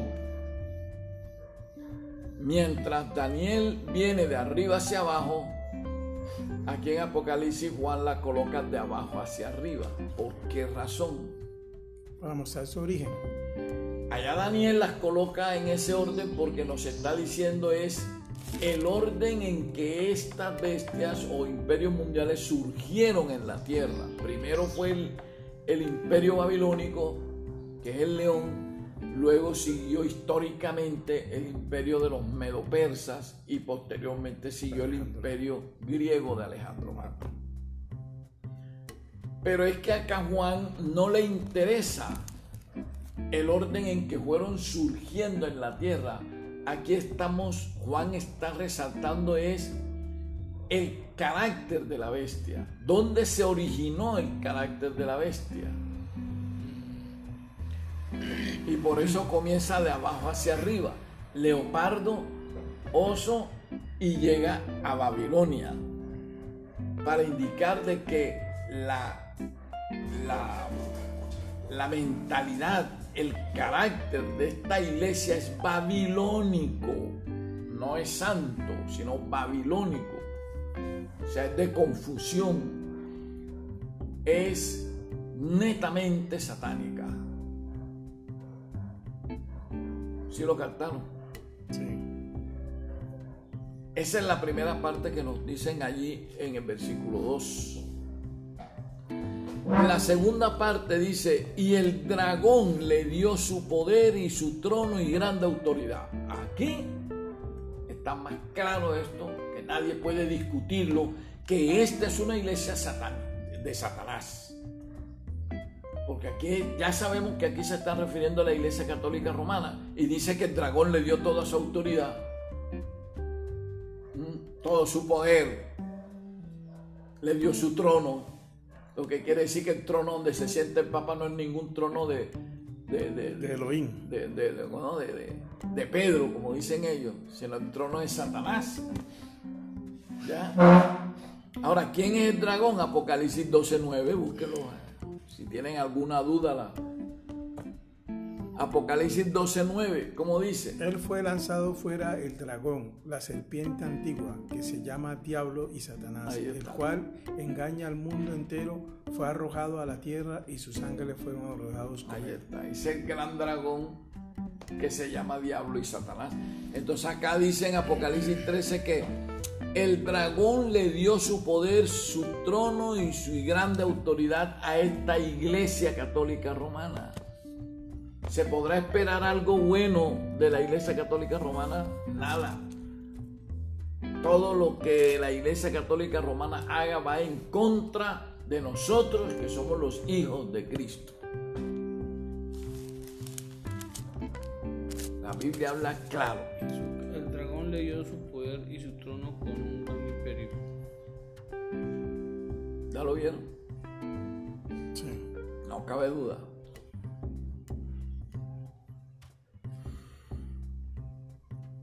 Bien. Ahora viene el versículo 3. ¿Cómo dice el versículo 3 de Apocalipsis 13? Vi una de sus cabezas como herida de muerte, pero su herida mortal fue sanada, y se maravilló toda la tierra en pos de la bestia. Vi una de sus cabezas como herida de muerte. O sea, no lo mató, no mató a la bestia, estaba era herida de muerte. Pero su herida mortal fue sanada una vez que fue sanada, dice, se maravilló toda la tierra en pos de la bestia. Vamos a leer ese, vamos a estudiar ese versículo 2. 3. 3. Dice, y vi una de sus cabezas como herida de muerto, o sea que fue una herida mortal. Casi, casi que definitiva, pero no fue definitiva. Cuando se tiene que esta iglesia podrida tuvo esa herida mortal en su cabeza. En el año 1798, cuando las tropas de Napoleón Bonaparte entraron a Roma, comandadas por dos generales franceses. El uno se llamó Berthier, el general Berthier, y el otro el general Messina. Luis Berthier y André Messina. Estos dos generales comandando las tropas napoleónicas entraron a, Roma, la saquearon, se metieron dentro del Vaticano, también lo saquearon y tomaron preso al Papa de ese entonces, que era el Papa Pío VI. Lo tomaron preso, se lo llevaron montado en un carruaje hasta la ciudad de Valence, al sur de, de Francia, y al año siguiente murió este Papa. Napoleón decretó, por tanto, la terminación del papado. Allí, allí estamos en qué iglesia? Católica romana. No, no, no, pero en el tiempo de las iglesias. Ah, ya sé lo que tú te estás refiriendo. Ya sé lo que tú te estás refiriendo. La iglesia de Tiatira.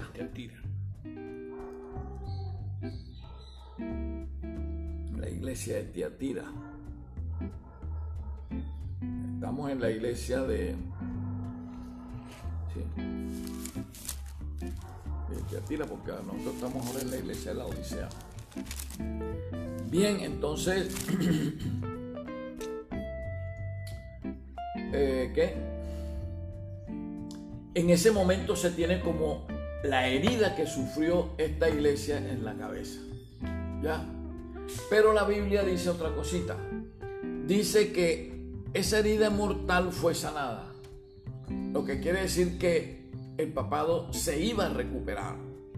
Estaba herido, pero él iba a, a sanar esa herida. Y dice que una vez que sanara esa herida, toda la tierra se maravillaría en pos de la bestia, o sea, a favor de la bestia. Nosotros sabemos que la Iglesia Católica Romana se empezó a recuperar de manera oficial en los tiempos de Benito Mussolini. ¿Sí? Cuando ya Benito Mussolini permitió su, su desarrollo normal en el, en el Vaticano otra vez, eh, le reconoció otra vez los territorios del Vaticano, hizo el primer concordato con ellos y ordenó que, en ese, que con base en ese concordato la iglesia oficial de Italia sería la iglesia, la, la, la enseñanza doctrinal de la iglesia católica romana, en los colegios, en las universidades y todo. De ahí empezó a recuperarse, se ha ido recuperando poco a poco y hoy en día vemos nosotros una iglesia católica totalmente recuperada, ya con dominio un poco de países. La, gente se está maravillando alrededor de esta bestia. Está cogiendo inclusive el mundo musulmán. Ya el jeque máximo de, de, de, del islamismo ya hizo pacto con el Papa este Francisco. ¿Ah? Islamismo. Islamismo. O sea, los que, los que tienen el Corán como la Biblia. Bien, entonces el versículo 4 nos dice otra cosa más, como dicen. Y adoraron al dragón, que había dado autoridad a la bestia, y adoraron a la bestia diciendo, ¿quién como la bestia y quién podrá luchar contra ella? Oiga lo que dice aquí, dice, y adoraron al dragón que había dado autoridad a la bestia. Lo que quiere decir es que todo aquel que hace parte de la Iglesia Católica Romana y de sus iglesias hijas, realmente están adorando al dragón, a Satanás. Porque Satanás fue quien le dio toda su autoridad, su trono, ¿sí? Y su poder a esta iglesia podrida. Y dice que adoraron a la bestia, diciendo, ¿quién como la bestia y quién podrá luchar contra ella? Es lo que estamos viendo ahora. Ya vemos, por ejemplo, que se tomó Estados Unidos, que antes era, era, era país protestante. Ahora la, bases fundamentales de, su poder político y su poder económico y social ahora es católico.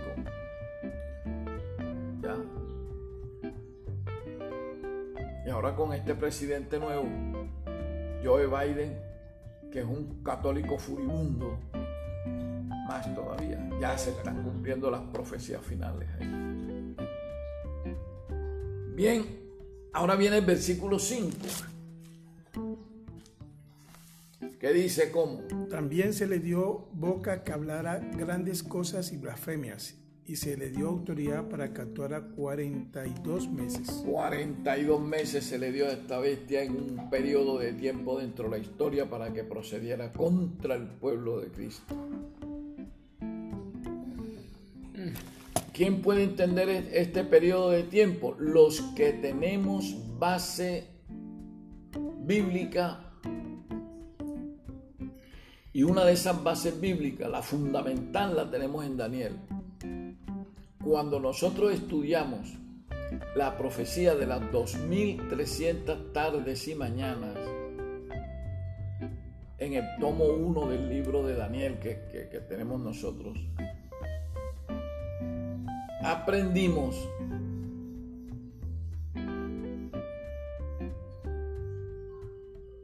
aprendimos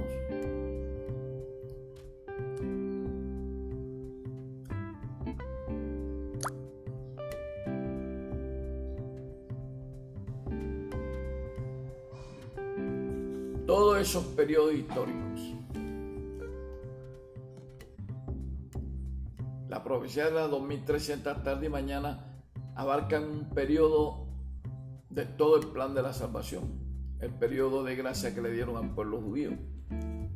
Y ahí adentro está también el periodo histórico del Vaticano. ¿Ya? Entonces, si nosotros cogemos el año 538, por ejemplo,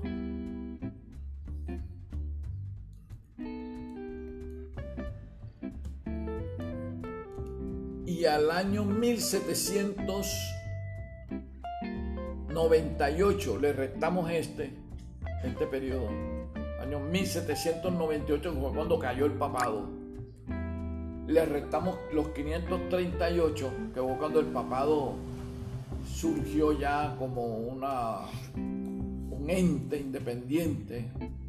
Si hacemos esa resta, nos da 1260 años.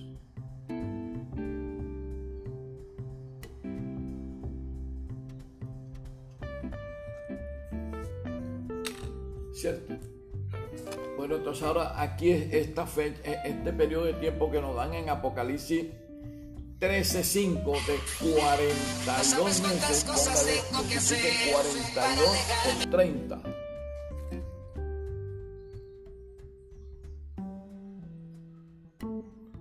1260. 1260, o sea, el mismo periodo de tiempo que duró mandando el Vaticano desde el año 538 hasta el año 1798. O sea, la Edad Media. O sea, lo que, lo que quiere decir que aquí están dándonos el mismo periodo de tiempo que identifica a la Iglesia Católica Romana dentro del capítulo 13 y el capítulo 17 de Apocalipsis. O sea, lo, que nos están es confirmando que se trata de esa iglesia. ¿Ya?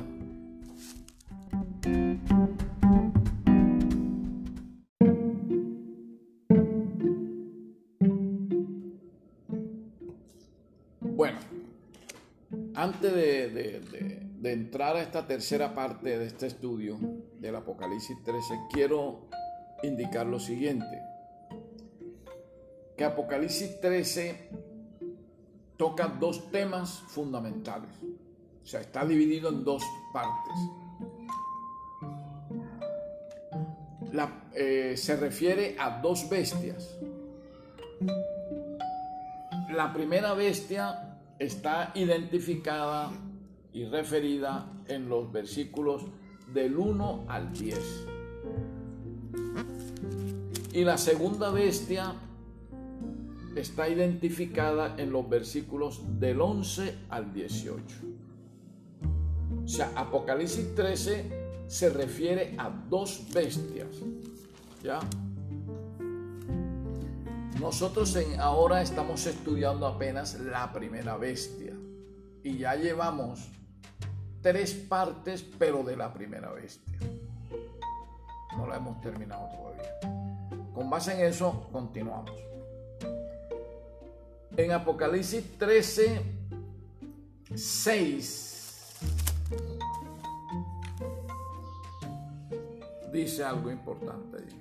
Y abrió su boca en blasfemia contra Elohim para blasfemar de su nombre, de su tabernáculo y de los que moran en el cielo.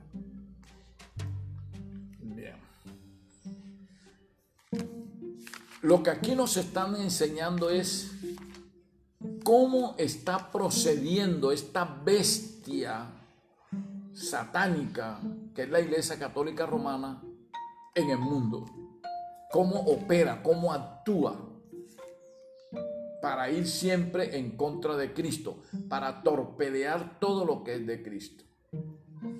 ¿Verdad? Dice aquí, y abrió su boca en blasfemia. ¿Quién abrió esa boca en blasfemia?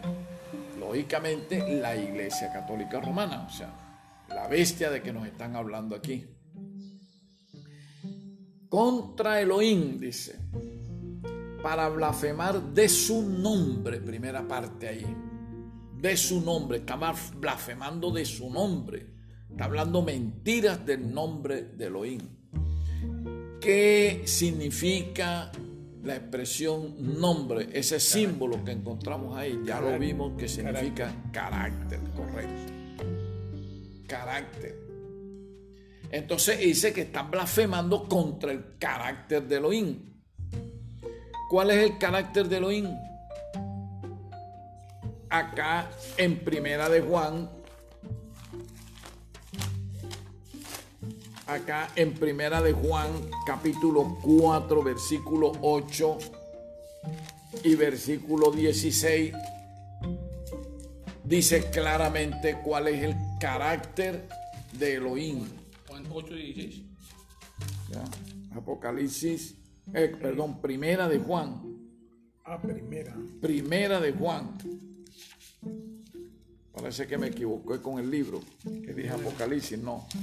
Primera de Juan 8, capítulo 4, versículo 8.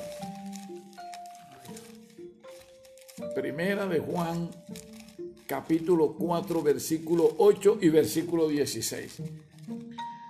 Ante todo, amaos ardientemente unos a otros, pues el amor alcanza el perdón de todos los pecados. Primera de Juan, capítulo 4, versículo 8. El que no ama no ha conocido al Elohim, porque el Elohim es amor. Ahí está. Y nosotros hemos conocido y creído el amor del Elohim tiene para con nosotros. El Elohim es amor y el que permanece en el amor permanece en el Elohim y Elohim en él. Correcto. Primera de Juan, esa es. Sí, sí, 8, ¿qué? 8, 16. 8 y 16. 8 y 16. Primera de Juan. Pero es capítulo 4. capítulo 4. Pues.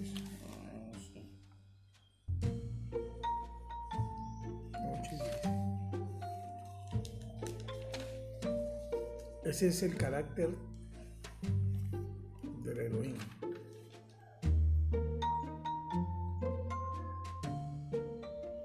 ¿Cómo dicen?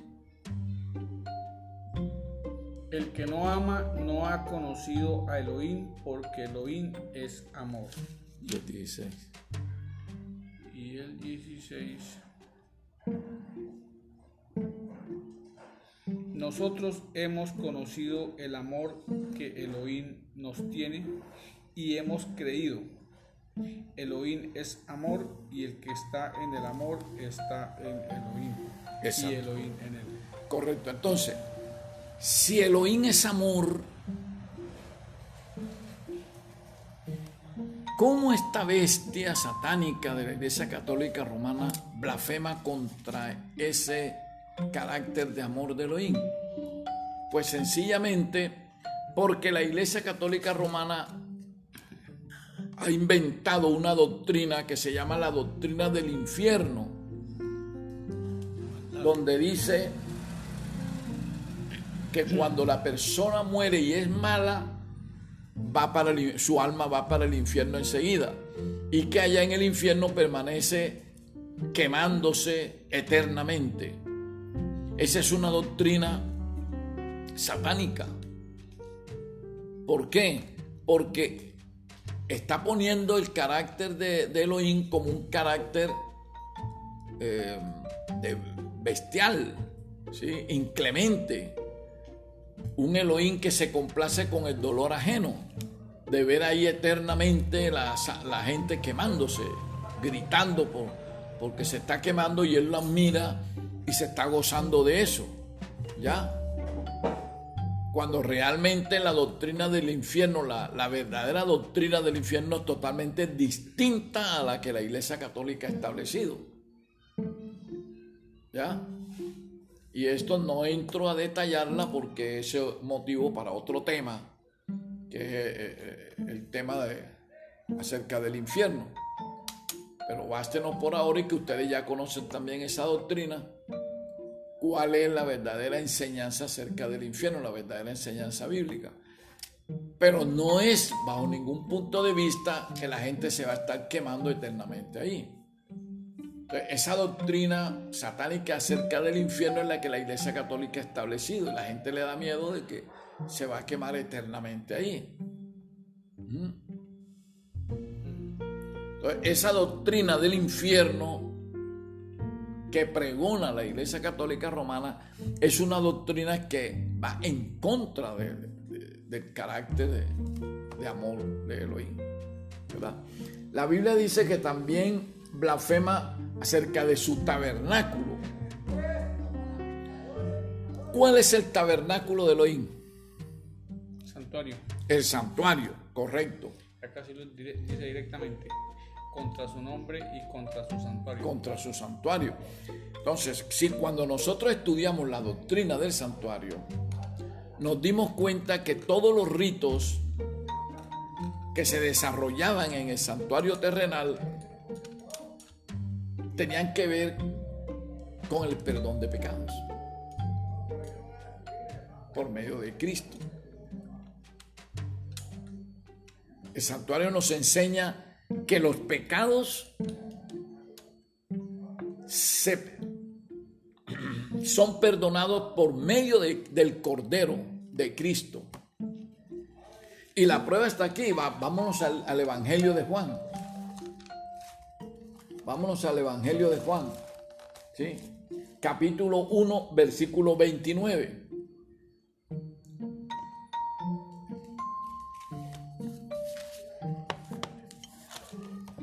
Juan 1.29, ¿qué dice?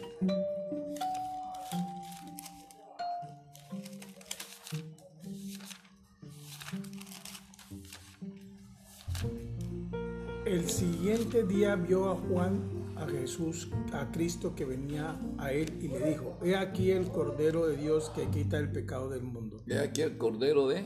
De Dios, del Elohim que quita el pecado del mundo. acá como dice. Jesús y los discípulos del Bautista.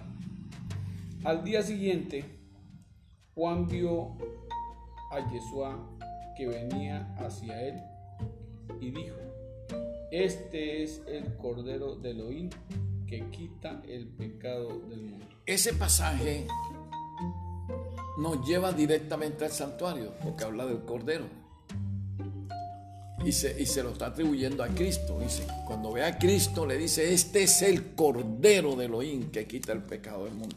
¿Y el Cordero dónde se sacrificaba? En el santuario. ¿Verdad? Para enseñar de que era el Cordero el único que podía perdonar pecado. Ahora, ¿qué, ¿cómo blasfema la Iglesia Católica contra esta doctrina bíblica que se llama el plan de la salvación. ¿Cómo conspira la Iglesia Católica contra este plan de la salvación? Hombre, estableciendo doctrinas como por ejemplo que la salvación se hace por obras. Y de que, de que a, la gente que comete pecados que van a, confesarse a, la, a la parroquia esa, a los templos católicos, Después que le dicen todos los pecados al cura, el cura viene y les pone penitencias para perdonarle los pecados. ¿Quién ha dicho que con la, que las penitencias se perdona pecado y que los pecados se perdonan por obra, que la salvación es por obra?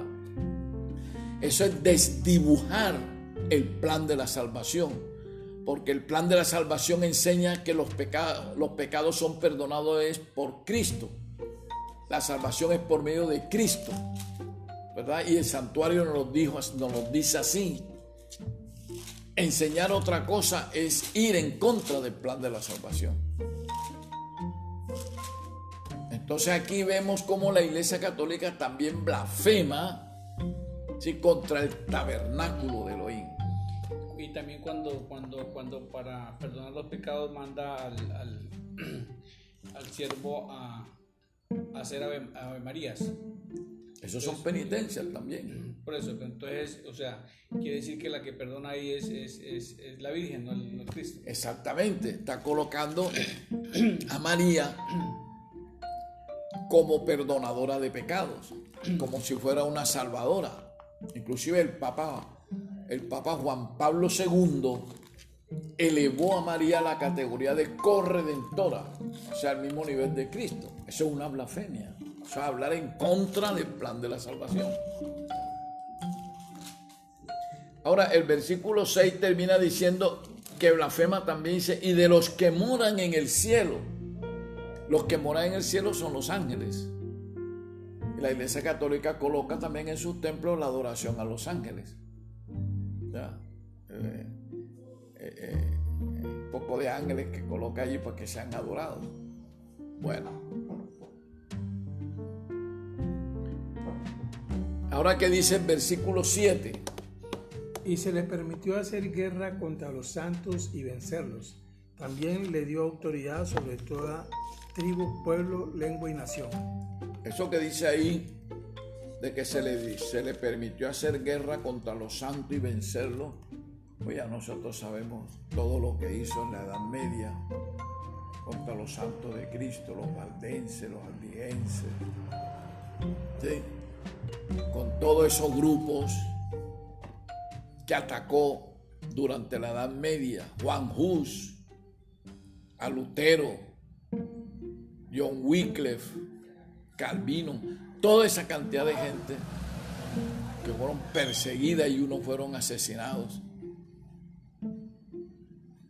por la Iglesia Católica Romana. Basta con leer la historia y, conocer, y tener el conocimiento acerca de, de la Inquisición un arma totalmente asesina. Bien. Y el 8, como dice?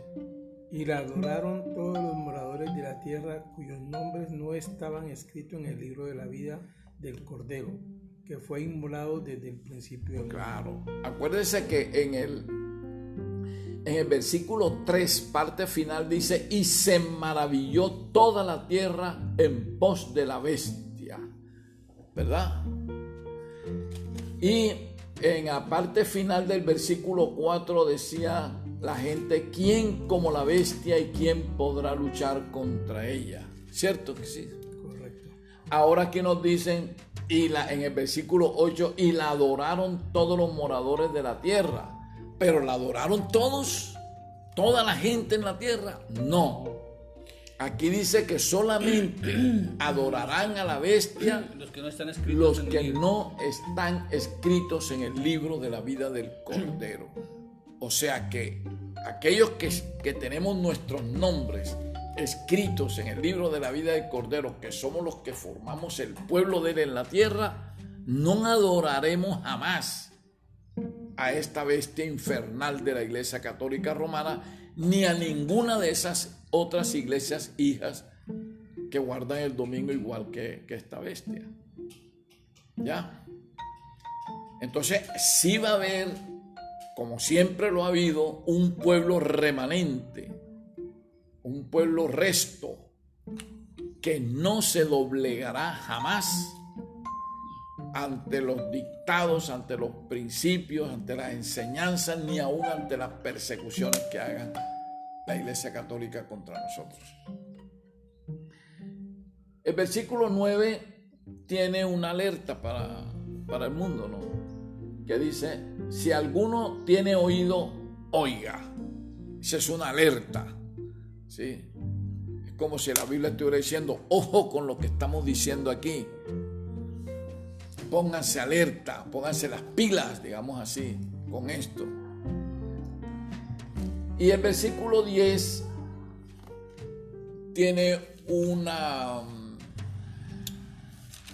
digamos, una enseñanza de alerta para nosotros, los cristianos, cuando dice que cuando llegue el momento de la persecución, nosotros no le respondamos a esta iglesia con violencia, ¿ya?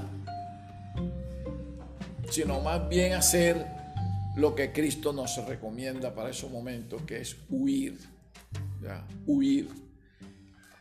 La, el enfrentamiento que nosotros hacemos es de tipo espiritual.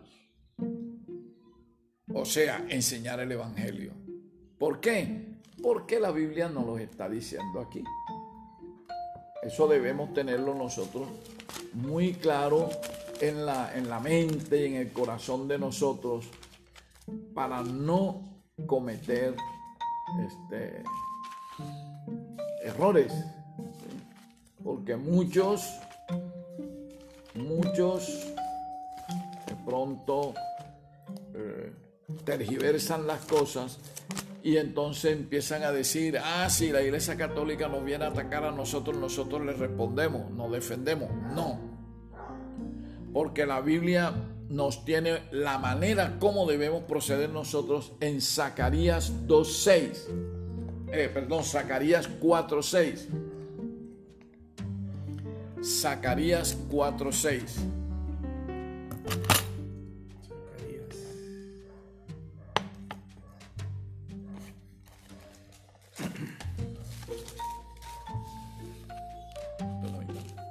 Zacarías. Zacarías 4:6.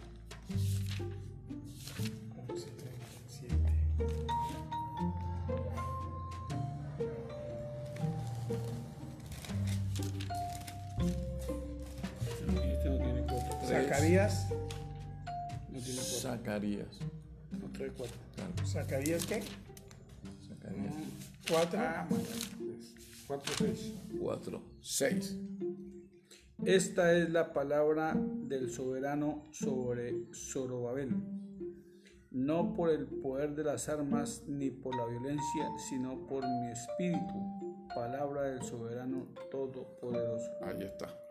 Acá como dice. Entonces respondió y me habló diciendo, esta es la palabra de- del Eterno a Zorobabel, que dice, no con ejer- ejército ni con fuerza, sino con el Espíritu, ha dicho el Eterno de los ejércitos. Correcto. Léeme otra vez esto en voz alta.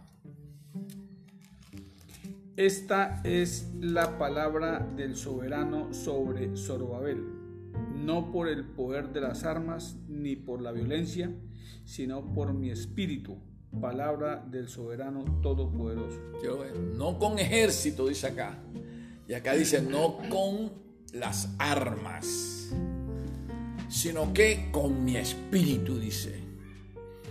Entonces la guerra que nosotros estamos desarrollando aquí contra estas fuerzas malignas es espiritual netamente, predicando el mensaje de salvación de manera correcta. No enfrentándonos con violencia física.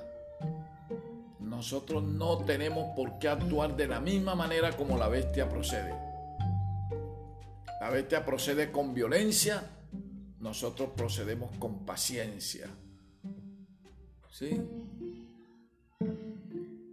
Bueno, hasta aquí, hasta el versículo 10, o sea, Apocalipsis 13, del 1 al 10, hemos visto el estudio acerca de la primera bestia que habla este capítulo. Después veremos la segunda bestia dentro de este mismo capítulo 13, que nos lleva a los versículos 11 Al 10 al 18. al 18. Muchas gracias por todo y entonces pues eh, el próximo sábado nos reuniremos nuevamente para continuar con este estudio si Elohim quiere.